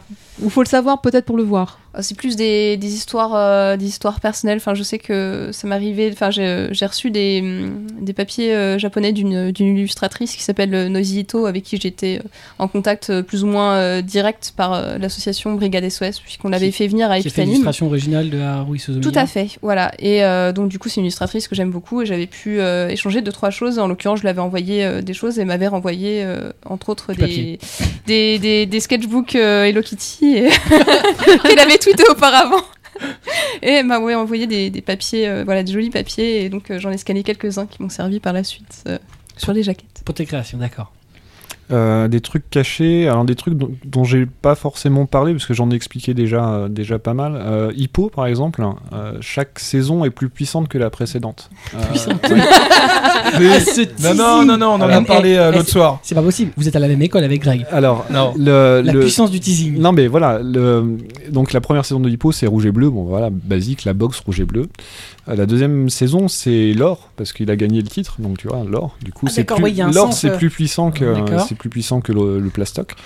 Euh, et- mais alors du coup, qu'est-ce qui est plus Donc en fait, la Bah oui, c'est que- plastique. Non, Ça Voilà. plastique la, la platine. plastique ou euh, voilà un truc un truc en métal on va dire Euh, mais qu'est-ce qui est plus puissant que l'or? Bah, c'est la lave en fusion et, et du coup la saison 3 de, de Hippo bah, si vous regardez dans le logo avec euh, les deux boxeurs c'est c'est de la c'est du magma quoi c'est quelque chose euh, voilà c'est encore plus puissant Sérieux. et, Oui, non, non, c'est vrai, parce qu'il m'en a, parlé quand on est rentré ensemble. Et la Et saison je suis revenu à la boutique, j'ai regardé, mais il a raison. et la quatrième saison bah, c'est des galaxies. Parce que c'est encore plus puissant que le soleil tu vois. C'est genre euh, la, la- la- je, veux pas te casser ton délire, mais Hippo c'est très long. Vous allez en faire encore au moins si ça Alors, continue 2-3. pour il y a- le- Qu'est-ce qui est plus puissant que la galaxie? Bah, le trou noir déjà Ouais, le trou noir, tout à fait. Le trou noir, le trou Voilà. noir c'est plus puissant. et puis noir, après, bah, ça peut être euh, les quantum. Enfin voilà, on peut partir de la mécanique quantique, ce genre de choses. Alors après, euh, à voir comment je la représente. Ouais, euh, ça c'est. il y, a- il y a un effort de. C'est de la boxe. Alors, j'ai juste une question qui était pas prévue, mais c'est juste pour savoir, tu prends quoi? Ah non, mais moi je, je suis passionné par mon travail. C'est déjà. Non, mais ça, par exemple, et du café aussi. Je, suis- je sûr qu'il y a les gens, ils, café. ils ont pas trop fait attention. Mais- mais c'est pas- chouette de faire l'anecdote. parce En que fait, du alors coup, euh, il faut. Il faut Mais le pire, c'est que les gens vont les regarder du coup. Mais Bah oui. j'espère. je- En c'est fait, le but. il faut faire attention quand on fait des références parce que faut pas que ça prenne le pas sur le reste. C'est vraiment. Non, il faut faut que que ce soit. D'où mon quelque terme chose- caché, tu vois, mais c'était pas vraiment caché que je voulais dire, Caché mais euh, ou, euh, subtil, très subtil. En fait, le truc, c'est si que les gens ne comprennent pas, ne voient pas, c'est pas très très grave. Mais si les gens comprennent, il y a un truc, il y a un petit un petit clic qui se fait, il y a un petit un petit déclencheur et euh, et là ils font ah ouais d'accord, ok ok, on se comprend. Il y a, il y a eu un il y a eu un lien euh, un lien mental. Il y a une connexion. Euh, Bon bah Solène, tu sais ce qui pour tes prochaines euh, jaquettes, de réfléchir à ce Je, lien. je vais, je euh, vais créer ouais. des connexions. il faut créer il faut créer des connexions. Genshiken, les immeubles derrière c'était des parodies de, de magasins d'Akihabara par exemple. il y a le avait, Tokyo euh, Big Sight. Il y avait le Tokyo Big Side d'un côté, de l'autre côté il y avait le Raox, Mais donc qui est Sol- Laox mais avec Solène un a fait R. aussi des trucs un peu dans ce genre-là, enfin dans ce goût-là avec les JoJo, euh, où euh, les deux les, les deux saisons sur lesquelles elle a travaillé, qui sont donc les deux premières parties de JoJo, sont très différentes l'une de l'autre. Effectivement, Phantom Blood et euh, qui est la première partie la plus courte, euh, le logo correspondait bien à l'ambiance euh, euh, moins euh, baston qui va apparaître Voilà. à partir de Battle Tendency, où le logo là, là voilà, ça pète, il y en a partout, c'est plein, le, le- le logo est plein sur le sur la couverture, c'est En fait, les inspirations viennent aussi des époques un petit peu, c'est-à-dire que le, premier est un peu Angleterre victorienne et tout, donc voilà, l'idée c'était de, de garder ce côté presque un peu chic, voilà. Et la seconde a des, des petits côtés Indiana Jones, et donc du coup il fallait avoir ce, ce côté brut et un peu voilà. Avec du sang qui gicle. C'est toujours bien. Quand il y a un petit peu de sang, ça, ça marche bien. T'aimes Faut se retenir avoir, des fois. euh, mettre des, des petites tâches. euh, Faut, faut se retenir des fois. Ouais, bah, après, on- quand on parlait de modification par rapport aux versions japonaises, c'est, c'est- des fois c'est assez subtil. Euh, par exemple, Red Eye Sword, donc, euh, qui est Akamegaki là, au Japon, euh, normalement c'est tout noir. Mais tout noir, c'est un peu, un peu tristoun. Donc du coup, il y a des, sur la version française, en tout cas, il y a un petit effet de couleur euh, léger, très léger, mais c'est, un petit détail. Mais du coup, ça fait ressortir un peu le personnage. C'est des petits artifices comme ça. Red Eye, c'est un peu le- l'exemple un peu dommage dans le sens où, euh, et c'est pas propre à vous, hein, parce que c'est pareil chez les Japonais, la couverture du tome 1 est vraiment. euh, Enfin, elle est pas vendeuse, quoi. Surtout quand tu vois les couleurs des, des suivants, où les personnages sont beaucoup plus colorés, plus. Le, même le personnage principal, malheureusement, elle est très terne, avec un fond noir, c'est bon. Ouais, alors, je, je dirais pas pas vendeuse parce que ça va, ça va, hein, c'est pas, pas déshonorant. C'est pas déshonorant. Euh, c'est vrai que c'est pas la plus jolie. Après, il y a vraiment des trucs beaucoup plus, euh, les- beaucoup plus beaux, mais Les suivantes sont plus, euh, sont plus tape à l'œil. là, on tombe dans les limitations de ce qu'autorisent les éditeurs aussi. Là, j'ai un Euh, petit, euh, un petit euh, truc à préciser sur euh, Prison School. Euh, c'est un bon exemple un peu d'exception, c'est-à-dire qu'on a demandé à échanger euh, la couverture japonaise du tome 1 avec le tome 2, parce que sur euh, celle du tome 1, il y a un garçon replié sur lui-même avec des menottes qui pourraient apparaître dans n'importe quel euh, yaoi de Taifu Comics, et euh, que sur le tome 2, euh, il y a une euh, fille avec un certain décolleté, un fouet, euh, qui, bombasse, en fait. qui te regarde euh, voilà, Mmh. de, de manière un peu concupiscente. Et donc, du une Il y a beaucoup de choses dans ce mot. beaucoup, beaucoup En fait, de choses. Il y a beaucoup de mots-clés de elle, ressemble à une secrétaire dominatrice. Voilà. Il y a Mais, puissant. mais en vrai, c'est bien plus que ça, c'est ça qui est fort. et, et donc, euh, du coup, on a demandé l'autorisation d'échanger, voilà, pour que euh, nous n'ayons pas de jeunes yaoïstes qui viennent acheter ce tome, mais bien euh, des garçons euh, bien informés sur le- ce qui va se passer là-dedans. Ah, ah. Bah disons qu'en fait j'en ai vendu à tout le monde. Alors, quelle est l'erreur en fait euh, on sait que Nozokiana a un public mix, donc euh, voilà, Prison School, c'est possible que ce soit pareil. Ouais, c'est vrai. Non, non, je confirme. hein. Donc non, non, elle est bien. En plus, je la trouve chouette la, la coupe du numé- numéro 2. C'est gentil. C'est avec le, le shot à replier. Ouais, c'est classe. Il, il aime bien les garçons euh, qui se replient sur eux-mêmes. Je comprends mieux. bah oui, je t'aime bien. Casse-toi Les petits pandas. Ah non, les petits pommes, c'est pas moi. Non, lui, c'est la nuit de Valpurgis. Bon, et ça suffit. Euh, quelles sont les exigences que peuvent avoir les Japonais en matière de, de- de graphisme pour les, les éditions françaises? Beaucoup de choses. C'est, euh, vraiment, euh, ça dépend des éditeurs. Ouais. Hum, alors ça peut être donc effectivement, comme on disait, le cadrage. Alors ce qui peut avoir certaines limites, c'est que chez eux, c'est des trucs tout bêtes, hein, mais ils ont 3 mm de ce qu'on appelle les fonds perdus, donc c'est euh, la marge pour que euh, la découpe se fasse. Et nous, on en a 5. Alors des, fois, ils sont un peu assistants, ils disent, ce serait bien si vous faisiez exactement comme nous, et que là, on voyait le, poil de cheveux là-haut. On dit, oui, mais non, on peut pas, parce que nous, on a 2 mm de plus pour l'imprimeur, on est désolé. Et donc, euh, des fois, il y a des dialogues un peu compliqués comme ça qui se font. Comment ça se fait d'ailleurs qu'il peut y avoir comme ça 2 mm de différence entre ce que peuvent faire les Japonais et nous Parce que les Japonais sont meilleurs que nous. Parce qu'ils sont, ils sont plus précis que nous, peut-être, ouais. Ah, Parce que c'est quand même impressionnant, parce qu'on se rend pas compte, mais euh, enfin 2 mm sur 5, c'est énorme. C'est, euh, c'est beaucoup. C'est mais- quasiment la moitié. Bon, c'est vrai qu'on dit 5 mm, en vérité, on- si l'imprimeur fait bien son travail et euh, qu'il n'y a pas trop de ratés, à 3 mm ça passe. Mais il y a une sécurité, quoi. Ce qui compense ça aussi, c'est le fait que des fois on ait l'illustration complète et que euh, on puisse euh, on puisse se permettre de la mettre telle comme ils l'ont cadrée, parce qu'on a nous on a de la marge de notre côté. Mais c'est pas toujours le cas pour le coup. D'accord. Mais les exigences, après, bah, ça va dépendre. Il y a des éditeurs qui veulent pas du tout que tu changes la couve, qui veulent exactement que tu reprennes euh, le cadrage, effectivement, mais même l'illustration. euh, Enfin, limite, il n'y a même pas besoin d'essayer parce que tu sais que ça sera refusé. Après, il y a des éditeurs beaucoup plus euh, cool où tu sais que tu peux proposer en tout cas. Après, ils valident ou pas. hein. Après, l'auteur valide. Enfin, en général, il y a tout un processus éditorial de leur côté aussi pour la validation. Ça prend un petit peu de temps. Et, euh, et tu proposes, et puis après, en fonction de, ça, bah, c'est soit refusé, soit, euh, soit ils te disent ah bah non on aimerait mieux que vous changez euh, tel point tel point c'est très variable en fonction des éditeurs. Après avec le temps il y a aussi une relation de confiance qui se met en place et en général quand on propose quelque chose en leur disant bah ça ça marchera mieux en France ils ils sont tout à même d'écouter ce qu'on peut leur donner comme argument en tout cas Les, les exigences, donc toujours aussi sur l'illustration, souvent c'est de ne pas recouvrir certains euh, points clés de l'illustration ou euh, par exemple de ne pas abuser de motifs ou d'effets de couleur par-dessus l'illustration. Donc euh, dans ces moments-là, effectivement, il faut discuter. Donc euh, là, euh, on m'a accusé récemment de, de tomaison, donc euh, les, les chiffres un peu trop conséquents, donc il a fallu euh, revoir euh, un petit peu la copie pour que euh, ça recouvre moins l'illustration. Le, le- le chiffre du tome. Voilà, tout à fait, une tomaison, ça s'appelle. Une tomaison. ta maison D'accord. Moi, une tomaison, pour moi, ça m'avait fait penser à, à une- enfin, à Ouais. faire une tome. Mais Ah, on aura appris des de savoir, techniques c'est aujourd'hui. hein. Du fromage. Alors dans Silver Spoon 8, il y a tout un passage sur, euh, sur le fromage à raclette. Non. Et, euh, c'est pas possible. Greg sort de ce corps. Et, et, et du coup, euh, quand j'ai bossé dessus cet été, j'avais vraiment envie d'une raclette. Donc j'espère que les gens qui le liront euh, Auront envie de raclette. manger raclette. Mais là, cette saison, Oui, voilà, va. cette saison. C'est le dernier qui va sortir là? C'est celui qui sort euh, là, ouais, le, le- la semaine, donc ça, le 13, euh, 13 Mmh, novembre, c'est ça important. Donc à peu près à la- 13, à la ouais, moment 13. où ça sera publié. Tout à fait. Kobito. Alors, euh, bah, Solène, euh, sur quelle série euh, tu, tu penses avoir eu une totale liberté en, de réalisation? Euh, je trouve j'en ai pas mal. Alors j'avoue que hum, je pense que quand tu débarques dans le milieu, euh, tu sens un peu plus puissant. et tu dis ouais c'est bon, je vais tout bouger, tout va bien, voilà. Et donc du coup bah euh, je tente des trucs, je discute un petit peu avec Iker euh, de ce qu'on va essayer de faire passer. Voilà, ça dépend aussi du temps qu'on a parce que forcément euh, quand on reçoit les fichiers euh, un peu tard des japonais et qu'il faut faire la jaquette dans un temps limité, on va pas s'amuser à discutailler sur le cadrage et sur la petite étoile en haut à droite. Donc bon, il y a des, des petites contraintes comme ça. Mais t'en as une en particulier ou c'est tout en général hein? Franchement, euh, bah, Cage of Eden par exemple, j'ai été vraiment euh, Ouais, tu- c'est là tu tu t'es tranquille. fait ouais. plaisir. euh, Voilà, c'est ça. Le, le feuillage derrière, je me suis fait très plaisir. Je confirme. Et toi?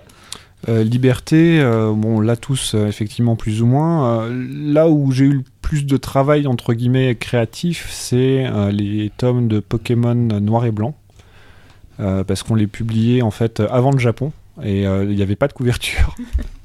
Euh, et l'auteur était un peu occupé, enfin, le dessinateur, M. Yamamoto, était un peu occupé à l'époque. Donc, ils nous ont dit, bah, écoutez, faites comme aux USA. euh, Enfin, non, c'était les USA, mais sur d'autres. si, ah, si, c'était noir et blanc. Les USA, ils ont colorisé, en fait, la, couverture. Des, illustrations intérieures pour faire la couverture. Donc du coup, j'ai dû reprendre des illustrations intérieures que j'ai recolorisées et enlever la trame, re- remis des couleurs et c'était très très rigolo. Et euh, quand Monsieur Yamamoto est venu en France, il m'a chaudement félicité pour mon travail, donc j'étais très très très content. Merci. C'est le dessinateur de Pokémon La Grande Aventure depuis euh, des années, donc euh, c'est quelqu'un de un grand professionnel en tout cas. Donc voilà, donc j'ai pu vraiment faire ce que je voulais et même au niveau des ambiances, au niveau des, des, couleurs utilisées et tout, j'ai une liberté assez totale et c'est toujours bien passé, donc c'était cool. Cool. Euh, juste un truc, moi on m'a dit que pour les couleurs de Pokémon, c'était plutôt. Il y avait des contraintes quand même, non? Alors il y a des contraintes parce que c'est Pokémon. Euh, Pikachu des doit être jaune. ce qu'il faut savoir, c'est que Pokémon, ben, bon, c'est un peu, un peu compliqué, mais euh, il y a un style guide en fait. Euh, donc un style guide, c'est un gros classeur avec euh, toutes les couleurs de tous les Pokémon et euh, ils ont tous, euh, ben, on parlait tout à l'heure de quadrichromie, donc de, de référence colori- colorimétrique. Euh, chaque couleur de chaque Pokémon euh, est détaillée dans ce, dans ce style guide. C'est-à-dire que Pikachu, ça va être euh, 100% de jaune et euh, 5% de magenta par exemple, pas autre chose. Donc il faut faire attention à ça, il faut respecter les couleurs des Pokémon. Après, sur les personnages, on peut un peu faire ce qu'on veut au niveau des éclairages et tout ça, ça pose moins de problèmes, mais c'est vrai que sur les Pokémon, il faut bien que... euh, bon, là, il n'y a pas Pikachu dans, dans Noir et Blanc, mais euh, chaque Pokémon de Noir et Blanc soit, euh, soit de sa couleur euh, officielle, effectivement. Lorsque tu bosses sur l'intérieur euh, d'un volume, que retravailles-tu euh, Les textes, euh, les bulles, les images, les cadres? Je ne travaille pas sur l'intérieur des volumes. Bah voilà, au moins ça c'est ça c'est bien fait ça. C'était pour ça que j'avais posé la question au tout, tout, tout début. Au début, voilà. si tu faisais encore le lettrage. Et effectivement, c'est bien Euh, de préciser, je fais pas du tout le, le lettrage, on a un studio pour ça. D'accord. Donc euh, et toi Ce qui n'est pas le cas de Ah, Fabien. moi, je le fais, euh, je Voilà. le fais parce que, parce que je suis un... Fabien, il aime bien tout faire. J'aime bien tout faire, en fait. Parce qu'on n'est jamais mieux servi que par soi-même.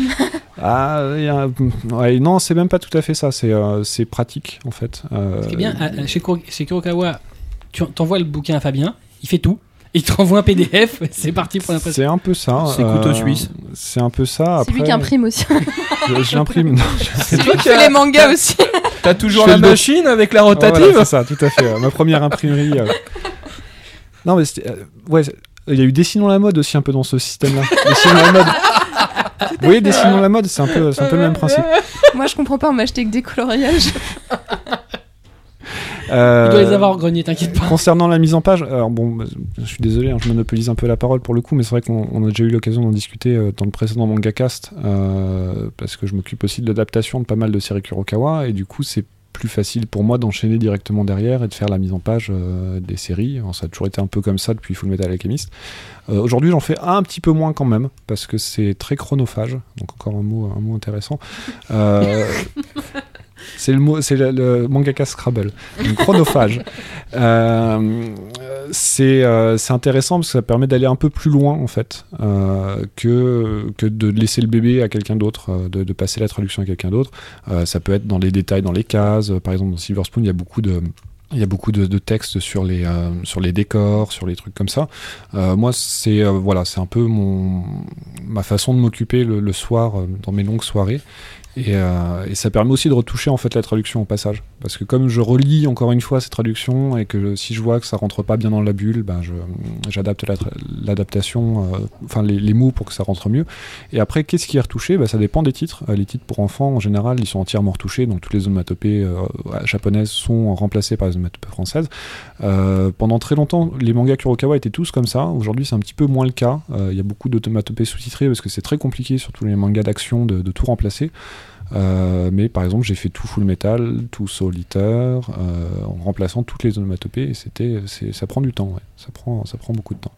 Euh, Quand tu fais d'ailleurs des onomatopées comme ça, tu les fais quoi euh, euh, À la main ou euh, tu utilises. euh, Alors, en général, alors, c'est le process que j'ai trouvé le plus rapide. Après, chacun a un peu sa méthode. En général, je les fais sous Illustrator et après, je les réimporte dans Photoshop. Et dans Photoshop, je vais retoucher pour les réintégrer. Donc, euh, reprendre de la trame, euh, redessiner les personnages quand il faut redessiner les morceaux qui manquent. Ah, parce que tu redessines les mangas? Bah, bah, obligé- tout le monde- obligé. tout hein. le monde- Moche. Tout le monde est obligé en fait. Ouais, euh, c'est ça. redé- C'est en ça fait, ou le carré blanc. hein, donc, voilà. euh, Soit, soit tu fais un truc moche, euh, soit. Altère le manga. Non, mais il faut que l'onomatopée soit créée euh, aussi euh, de manière intelligente. C'est-à-dire qu'elle recouvre les parties où il faut que ça soit recouvert. Et, euh, et après, il y a un travail, effectivement, il y a un petit travail de retouche, mais c'est jamais sur les visages des personnages. Enfin, c'est toujours genre, il manque un bout de manche, bah, il faut refaire le bout de manche. Mais ça, ça prend, ouais, ça prend du temps. c'est un travail, mais de précision et assez intéressant quand même. Un peu Tetris aussi, genre, Hum, hum, cette trame-là, j'ai déjà vu quelque part. hein, je vais reprendre, je vais prendre ce bout-là, je vais le dupliquer ici. c'est assez rigolo quand même. À faire. Moi, je trouve que c'est, enfin, c'est la, pour moi, c'était la partie la, la plus, euh, la plus agréable et plus sympathique à faire. Alors, par contre, je suis d'accord, c'est chronophage parce que tu peux passer un temps dingue sur juste une planche. Sur juste une page. Juste parce que tu as envie que ça rentre bien, parce que l'onomatopée était un peu dans les cheveux. Alors ça, refaire les cheveux, c'est juste, euh, voilà. T'as intérêt à avoir un sacré coup de crayon euh, et une bonne tablette. Mais, euh, mais du coup, après, quand on lit un livre, je trouve un manga qui a été complètement traduit adapté, tu sens tout le boulot derrière qu'il y a eu et je trouve ça vraiment à la lecture, si, si ça très c'est bien fait, oui, parce qu'après, je, je sais qu'il y a des, détra- si détracteurs aussi. bien fait. Voilà, je dis pas que mon travail forcément est le meilleur, parce que je sais qu'il y a des très. tr- Nous, on travaille avec des bons lettreurs, en tout cas, hein, euh, qui, pour Kurokawa, qui, qui font du, du boulot assez exceptionnel.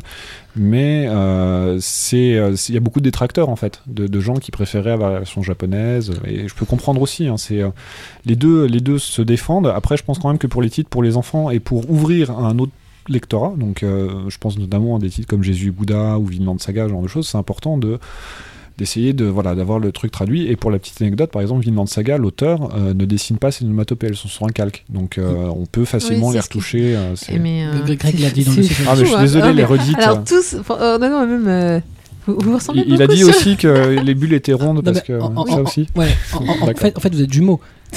bah non mais on travaille ensemble depuis 10 ans donc forcément on, on déteint l'un sur l'autre Je pense que si vous appelez Igar la prochaine fois, il radotera à ce que j'ai dit aussi. hein. C'est pas faux. C'est une espèce de secte. C'est ça. En fait, ils, ils vivent ensemble. Tous. C'est ça, c'est une communauté. C'est ça. Sinon, Solène, euh, quelle licence t'aurais voulu faire euh, en termes de travail Et que t'as pas pu faire, que t'as pas fait, qui a été Voilà. édité ailleurs. Je me suis pas forcément posé la question, j'avoue. Euh, bah après, il y a des fois, on voit des choses chez les voisins et on se dit, euh, j'aurais bien voulu le faire pour sauver la, mach- la machine. Ouais, non, sans, sans pour autant dire, euh, bon, voilà, il a fait caca ou autre chose, mais je veux dire, un truc que t'aurais vraiment voulu faire euh, avec une liberté qui- égale, on va dire, avec Age of Eden. Euh, je sais pas, euh, peut-être euh, Nodame Cantabile, je me serais peut-être bien éclatée là-dessus quand même. Parce que c'est un titre que j'affectionne beaucoup et euh, je- j'aurais pris plaisir, je pense, ouais. Ouais. Ah, Puis je trouve qu'il y a, enfin, ouais, il y, a des- il y a des choses à faire, je pense. Tu sens que t'aurais- pu faire en sorte que le titre ressorte mieux. Euh. Je sais- je sais pas, parce que c'est un titre très compliqué, je pense, pour le marché Oui, ça, français. ça, ça, on Enfin, est d'accord. Je sais pas où faut peut-être euh, sortir euh, le, le coffre au trésor marketing pour. pour ça, ça Je se pense aussi. Mais euh, Ouais, ça, ça t'aurait vraiment fait triper. euh. bah, je pense oui. je- Ouais. ju- Juste par, euh, par pur euh, amour pour cette série, ouais, déjà. Bah, c'est déjà pas mal. Hein. Déjà, t'as la motive, toi. Et Puis bon, la, la musique, c'est pas un milieu qui m'est étranger non Ouais. plus, donc euh, plaisir doublé. Ah bah, tant qu'à faire. Et toi, Fabien?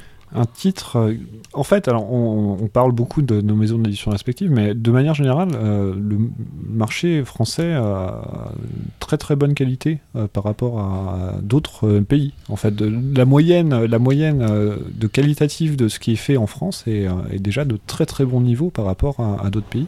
J'ai pas de titre qui me vient en tête comme ça, genre ah j'aurais bien aimé le faire, mais j'ai pas non plus de comment dire de, de série en tête où le travail aurait été vraiment vraiment catastrophique quoi. Ouais. Il y a pas, il y a peu enfin il y en a, il y en a certainement parce que c'est il y a des exceptions à tout, mais il y a peu d'accidents industriels en France par rapport à d'autres pays où c'est euh, c'est assez régulier quoi. Mais euh, genre même un titre qui serait pas encore arrivé, tu vois, euh, ou un truc qu'on verra jamais parce que pff, le marché est même pas là, quoi. C'est compliqué quand même comme euh, comme question ça. Euh, parce que si un jour ça sort, euh, adoré je sais faire pas, Genshiken 2. Genshiken 2, bah non parce que parce que c'est plus ma génération, c'est c'est la génération de Solène en fait Genshiken. Tu vois. Donc, euh, euh, Il est en train de sous-entendre que je suis une Fujoshi et je suis pas d'accord en fait. Non mais par Mais, exemple, mais tu vois, j'aimerais bien qu'on voit. Non J'aimerais bien en France qu'on publie Otokojuku. Bon, ça n'arrivera jamais. Ah non ça non. Voilà, Ça, on est d'accord. Donc voilà, tu vois, c'est. Ah, J'ai retrouvé Non. un truc, euh, Oromusuko. Ça, Ah. j'aimerais bien. Romusco, ouais, ouais. Ça ouais. sortira jamais, mais j'aimerais bien. C'est euh, par l'auteur de Fleur Bleue qui est sorti chez euh, chez Kazé Aska. Kazé, ouais. C'est Aska, un, titre ultra poétique sur le travestissement et l'identité euh, sexuelle. C'est génial. Voilà. Aparté. Mais ça, après, d'un point de vue graphique, il n'y a pas forcément euh, à changer grand-chose. Enfin, il est, elle est très bien la couverture de euh, donc, japonaise. Faut apporter la version française dessus, effectivement. Voilà. Mais, euh, Qu'est-ce que vous avez de travailler qui a été le plus difficile, qui vous a fait le plus souffrir? Alors, Greg et, Greg Alors. et Iker. là, là, là, là, là, il a un truc là. la chose la plus dure sur laquelle j'ai eu à travailler pour Kurokawa, mais c'est pas uniquement d'un point de vue graphique, c'est tout en fait. C'est Pokémon parce que c'est très très dur. Euh, à tous les niveaux, c'est très exigeant. Non, c'est pas, c'est pas, c'est pas à tort en fait. C'est vraiment Exigence. euh, exigeant. Voilà, il y a vraiment un côté euh, de respect de l'univers et, euh, et des détails. Typiquement dans les logos, il faut vraiment c'est très cadré. Il faut euh, pas que ça dépasse de tel machin. Il faut que le halo fasse tant de millimètres. Donc c'est très très très précis. Et il euh, doit avoir une charte où le, le logo doit pas être à moins de temps d'écart euh, voilà, il y de a tout- bordure. voilà, il y y, a beaucoup, beaucoup de, de choses comme ça, et, euh, et même, en- enfin voilà, il y a beaucoup de, de retake dedans. C'est un projet ultra complexe. En plus, c'est un truc qui n'existe pas, donc euh, le fait d'avoir fait des, éditions reliées comme ça, euh, ça impose de faire toutes les couvertures à l'avance. Enfin, c'est un énorme truc en fait. C'est pas, c'est pas compliqué, c'est fatigant en fait. Là, tu parles plutôt de Pokémon noir et blanc. De plus la- que de Pokémon en général. Les, ouais, le Pokémon noir et blanc était compliqué pour ces histoires de, de jaquettes, qui, enfin d'illustrations de couverture qui n'existaient pas, donc ça imposait de les refaire et ça demandait énormément de temps, de validation, de, tout le monde soit d'accord. Euh, et, euh, et la grande aventure est compliquée parce que parce que c'est des bouquins de 500 pages, donc euh, il faut il faut se les faut se les faire quoi. et, et là, bon voilà, le dernier tome de Pokémon noir et blanc sort. Il y aura certainement d'autres Pokémon de la grande aventure plus tard, mais c'est des gros, euh, il des gros projets. Ouais, Il y a plein de Pokémon à la grande aventure. Enfin, Ah bon si, on, si on part du principe que Il Pokémon y en a un par spécial- jeu. Il y en a un par jeu et il y en a même pour les remakes en fait. Donc, euh, Non, Mais en fait, c'est c'est des Pokémon par jeu, quoi. Ouais, mais c'est le même, la même série au Japon, elle est numérotée, elle s'appelle Ah oui, Pokémon. Spécial, et elle est encore numérotée, là, Pokémon Noir et Blanc, c'est les tomes 50 à je sais plus combien. Donc en fait, les Pokémon noir et blanc, c'est la suite de la grande aventure. Tout à fait, ouais. D'accord. C'est le même euh, auteur, c'est le même scénariste. Après, le dessinateur a changé en cours de route, mais c'est le même scénariste. Il y a Mais même. depuis euh, le temps, ils font, tout- ils font que ça. Et euh, bah, ils feront, euh, en tout cas les deux là, depuis. euh, le dessinateur a changé en plein milieu de Or et Argent, donc la deuxième, euh, le deuxième génération de Pokémon, et après, depuis, ils ont fait euh, tous, les, euh, tous les trucs ensemble. Monsieur Moto et Monsieur Kusaka, que j'embrasse, bisous. Il y a même X et Y. Et il y a même X et Y, et il y a, euh, il y a plein, euh, voilà, il y a tout. euh, et il y a Noir et Blanc 2 aussi. euh, Enfin, tous les jeux Pokémon ont eu le droit à leur. tous les jeux principaux Pokémon ont eu le droit à leur, euh, à leur manga, en tout cas. Toi, Solène. Alors, euh, moi, ça va être euh, JoJo's Bizarre Adventure. Alors, en fait, euh, disons que je suis arrivée sur quelque chose qui était déjà commencé en quelque sorte, vu qu'il y avait euh, trois, séries qui étaient déjà, enfin trois saisons qui étaient déjà sorties, euh, qui avaient un graphisme particulier qui, contrairement à l'édition japonaise, ne mettait pas en avant euh, le titre JoJo's Bizarre Adventure. euh, voilà, donc j'avais une priorité à respecter, c'est-à-dire mettre le nom de la saison en avant en premier et JoJo's derrière. Et, donc voilà, quand j'ai dû commencer, en fait, j'ai d'abord dû travailler sur le marketing de, de Jojo en fait. Et euh, du coup, ça a commencé par un, petit dossier de presse, en fait. Enfin, c'est ce qu'on retrouve sur le catalogue, en fait, de, de Tonkam de, de cette année. Donc, euh, je me suis vite mise à les lire. J'ai écouté euh, l'opening de Phantom Blood en boucle, avec grand plaisir, pour trouver le, le karma et la virilité qu'il me fallait. Et, euh, et donc, euh, voilà, sur Phantom Blood, je me suis retrouvée entre euh, le besoin de moderniser, euh, la jaquette, euh, le schéma de jaquette qu'il fallait garder, et euh, un Doberman noir et blanc devant, enfin un damasien, je sais pas, au premier plan de la jaquette du tome 1. Et bon, ok. Et derrière, en plus de ça, des fichiers japonais tellement vieux qu'ils avaient que la jaquette écrasée. Donc il fallait. C'est-à-dire qu'il y avait le logo japonais sur mon Qui fichier. était incrusté. Voilà, et c'est encore le cas là sur Battle Tendency. Donc euh, il faut ruser euh, pour euh, compenser ça. Ce qui se passe, c'est qu'en fait, au Japon, c'est pas les forcément les éditeurs qui ont tous les fichiers euh, jusqu'à ce qu'ils soient envoyés. Des fois, c'est l'imprim- l'imprimeur qui fait les dernières modifications. Et selon les éditeurs, on a soit les fichiers des éditeurs, soit les fichiers des imprimeurs. Et euh, du coup, on n'a pas toujours euh, les archives ou tout simplement les fichiers encore en bon état. Et pour des séries vieilles comme Jojo, c'est-à-dire des, séries qui sont plus vieilles que moi, c'est un peu compliqué. Et puis en plus de ça, j'avais le poids des fans de Jojo. Et voilà, moi, je, je me sentais un peu. Enfin, je, me sens toute petite par rapport à, Hiroki- Hirohiko Araki. Et, donc voilà, il fallait, euh, y aller. Mais bon, euh, j'espère que ça vous plaît finalement. Oui, moi j'ai vu la coupe, ça me plaît. Après, on va me jeter des cailloux, mais enfin bon, c'est autre chose. On n'a pas for- forcément parlé de ça, mais effectivement, donc les éditeurs japonais nous fournissent des, fichiers. euh, enfin, contractuellement, sont censés nous fournir des fichiers pour les jaquettes. Après, pour l'intérieur, aujourd'hui, c'est, euh, comment dire très régulier. Avant, euh, on était des fois obligé de scanner certaines pages, ce genre de choses. Euh, après, il y a toujours des surprises en fait. Effectivement, Solène disait, des fois c'est aplati, des fois, bah. Euh, le fichier est pas de bonne qualité parce que c'est trop vieux. Enfin, il y a toujours des, euh, des surprises, euh, souvent mauvaises plutôt que Voilà. bonnes. Et euh, après, bah, c'est aussi notre travail d'analyser tout ça et de voir ce qu'on en fait, qu'est-ce qu'on peut. Il y a un traitement d'image qui est aussi important. On parlait tout à l'heure des, des impressions 5 couleurs. Bah, c'est vrai que nous, on est obligé de les remettre en 4 couleurs, donc ça veut dire refusionner certaines, images entre elles. Il y, a, tout un travail de traitement d'image qui se fait aussi euh, au niveau euh, de la création graphique chez les éditeurs de manga, parce que c'est les, les process européens sont pas du tout les mêmes au Japon. Et on parlait, tu parlais tout à l'heure d'éditeurs et tout ça, mais il y a surtout beaucoup de studios qui font les jaquettes pour plein d'autres éditeurs différents. Euh, si vous regardez sur vos versions japonaises, euh, des fois c'est marqué euh, studio machin ou euh, jaquette fait par, par tel bidule. Euh, souvent Baybridge ou ce genre de choses. Euh, c'est euh, c'est des studios externes qui font toutes les jaquettes de, de plein d'éditeurs différents en fait. Solène, quel est le travail le graphique dont tu es le plus fier en fait? Waouh, c'est pas facile. Euh, ça évolue, je pense, avec le temps. Euh, J'ai peut-être pas assez de recul, je pense, sur, Ouais. mon, sur mon travail, euh, même maintenant, parce que bon, un an et demi, c'est pas grand-chose. Euh, je suis plutôt contente de Cage of Eden. Euh, J'ai eu des, des retours positifs dessus, euh, de professionnels aussi, qui m'ont fait plaisir, de Fabien aussi. Hum, ouais, il est très bien. hein. J'aime bien le- l'effet griffe là. C'est très sympathique. Donc, euh, donc voilà, c'est des, des choses qui permettent d'évaluer. Et euh, bon, là, le Jojo, c'est toujours un peu un, un combat entre le, le vieux et le jeune. Et, euh, et donc euh, voilà, pour Battletown aussi, pour l'instant, je suis un peu contente, mais j'estime que c'est beaucoup trop frais pour que j'émette un jugement. D'accord. Bon, enfin, pour, pour l'instant, je l'ai pas encore lu, donc, mais euh, sinon, ce que j'ai lu, ça me plaît. Hein, donc, euh, Sinon, je suis fière du logo de, de Food Wars que j'ai fait avant qu'on nous impose un logo, mais personne ne le saura jamais. Ah, mais il y a beaucoup de choses de toute façon qu'on des- fait et qu'au final sont, Voilà. sont chantées. hein. Que. Mais il, il est, euh, ce logo, il a été diffusé euh, involontairement par Delcourt Ça peut, c'est possible. dans les, euh, dans les propositions euh, à la presse. je le gardais. Oui, non, tout petit. hein. Oh, c'est c'est une petite jaquette, elle est minuscule. Je garde tout. Et, et toi, Fabien? Bah, fier, euh, c'est toujours très compliqué parce que euh, il y a une question de recul effectivement et, euh, et en plus comme on travaille sur des séries, souvent bah, on, on voit la même chose pendant très longtemps euh, et on voit plus que les défauts au final. Euh, parce Des que, formations euh, professionnelles. voilà, euh, au bout de je sais pas moi 25 tomes de Saint Seiya, euh, War Chronicles en plus c'est le même. J'aime bien le logo de Saint Seiya mais euh, voilà, je vois je vois où sont les, les défauts, pas forcément purement euh, graphiques mais euh, techniques ou euh, ou ah, l'équilibre, euh, j'aurais mieux fait Ah, J'aurais peut-être mieux peu fait en faisant ça. à 3 pixels. Enfin, non mais Tu, tu vois le cauchemar dans sa tête tout est une question d'équilibre en fait. Il y a vraiment alors Quand il parle à sa femme, qui lui dit T'aurais bien été avec 3 pixels de mieux sur la gauche.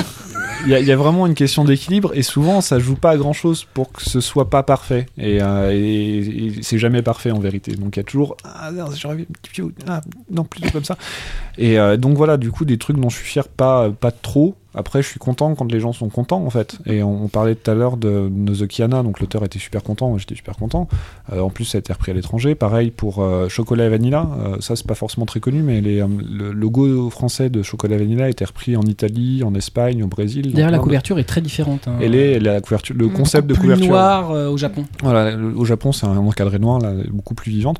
Euh, et euh, l'auteur euh, m'a félicité personnellement, en fait. Donc euh, Moyoko Hano, c'est pas n'importe qui, euh, c'est oui, vraiment non. une grande auteure. Donc voilà, le- la satisfaction, finalement, elle est pas.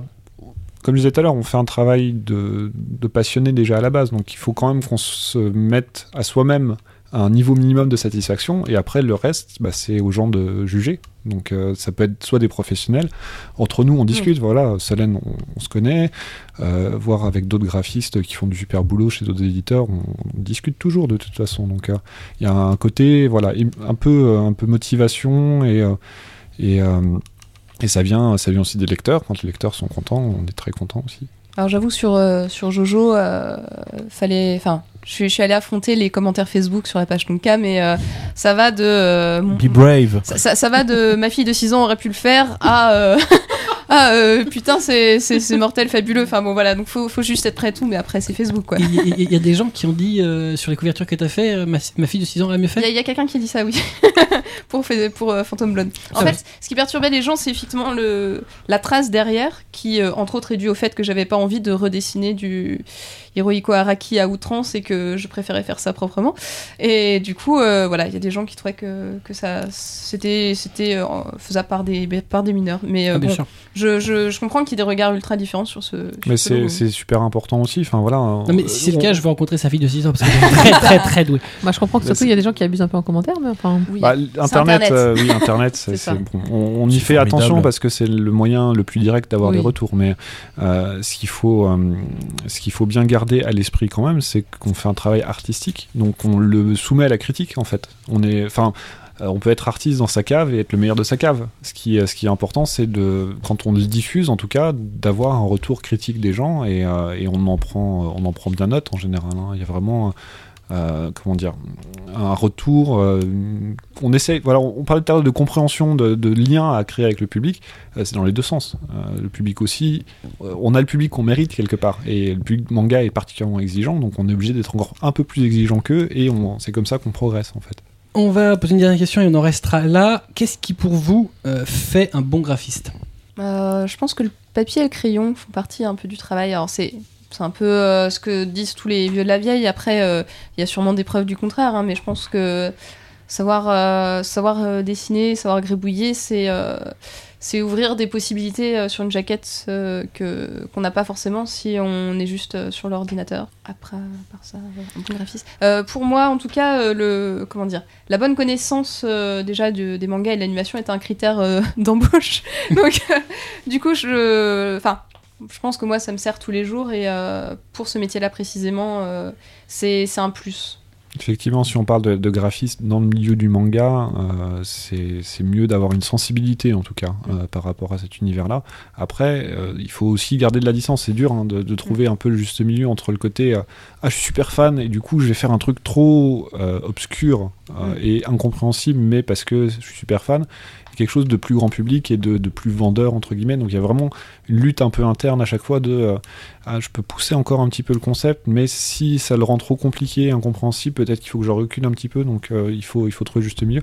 Après, qu'est-ce qui fait un bon graphiste? Je pense que c'est aussi euh, le fait de pas s'enfermer dans une méthode de travail, peut-être, et de, bon, j'en parlais un petit peu tout à l'heure, de plutôt avoir le résultat en tête et de trouver la méthode après, euh, et de pas hésiter à le faire effectivement sur papier, avec des brosses, avec euh, du scan. Euh, Bloodlad. Mon balcon s'en souvient encore. Enfin, j'ai fait de la peinture, euh, de la bombe de peinture pour faire les textures euh, qui ont servi à faire le logo, et, euh, et j'ai encore de la peinture noire sur mon balcon. Donc, euh, c'est euh, voilà, il faut pas hésiter à utiliser des La méthodes. maison de Fabien est saccagée par ses essais graphiques. bah oui, mais bon, la peinture en bombe, c'est pas forcément facile à maîtriser, surtout que c'est en plein hiver, il y avait du vent. Vous pouvez faire ça dans un des bureaux de Kurokawa. euh, en- dans le bureau, non, je ne pense pas. je pense qu'on m'aurait pas autorisé. Rien que pour l'odeur, ça va être compliqué. Voilà, on va donc en rester là. On a fait presque deux heures, qui est voilà, notre durée habituelle. Euh, on vous rappelle que vous pouvez suivre l'actualité de l'émission sur notre page Facebook, euh, facebook.com slash mangacast, notre compte Twitter at mangacastfr. On n'oublie pas de parler de nos amis de Manga Sanctuary, le meilleur gestionnaire de collection manga animé, sur manga-sanctuary.com. On n'oublie pas non plus euh, notre partenaire du toujours, euh, la librairie chelou à Yaku Shop, 4 rue Dante dans le 5e à Paris, yakushop.com. C'est ça, oui. C'est ça, oui. Euh, Solène, Fabien, merci d'être venu nous éclairer euh, sur votre métier. Alors, merci à vous. C'était un plaisir, c'était plein de passion. On vous souhaite plein de super mangas et plein de super designs mieux faits par ma fille de 6 ans. Il a deux ans, on a dit le fils de Fabien. Il a deux, deux ans. Deux Non ans. mais t'imagines toi, s'il a deux ans, il fait mieux que lui. Prometteur. t'imagines pour sa femme s'il fait pareil à la bombe. Les essais graphiques, papa. Dans quelques jours, euh, n'oubliez pas le MangaCast Maquet numéro 21, l'émission des reviews de MangaCast. Euh, Je profite de cette émission pour la dédier à notre ami Bebop euh, qui nous a quittés pour des raisons personnelles et donc on n'aura pas l'occasion de revoir avec ces jolies Putain, tu m'as fait flipper. photos. Non, il nous a fait tu l'as annoncé un Putain, je crois qu'il euh, était mort. L'autre, il a ça sur Twitter. Oui, il est mort Non, non, non. Et, euh. T'as toujours un média à la con qui dit que t'es mort.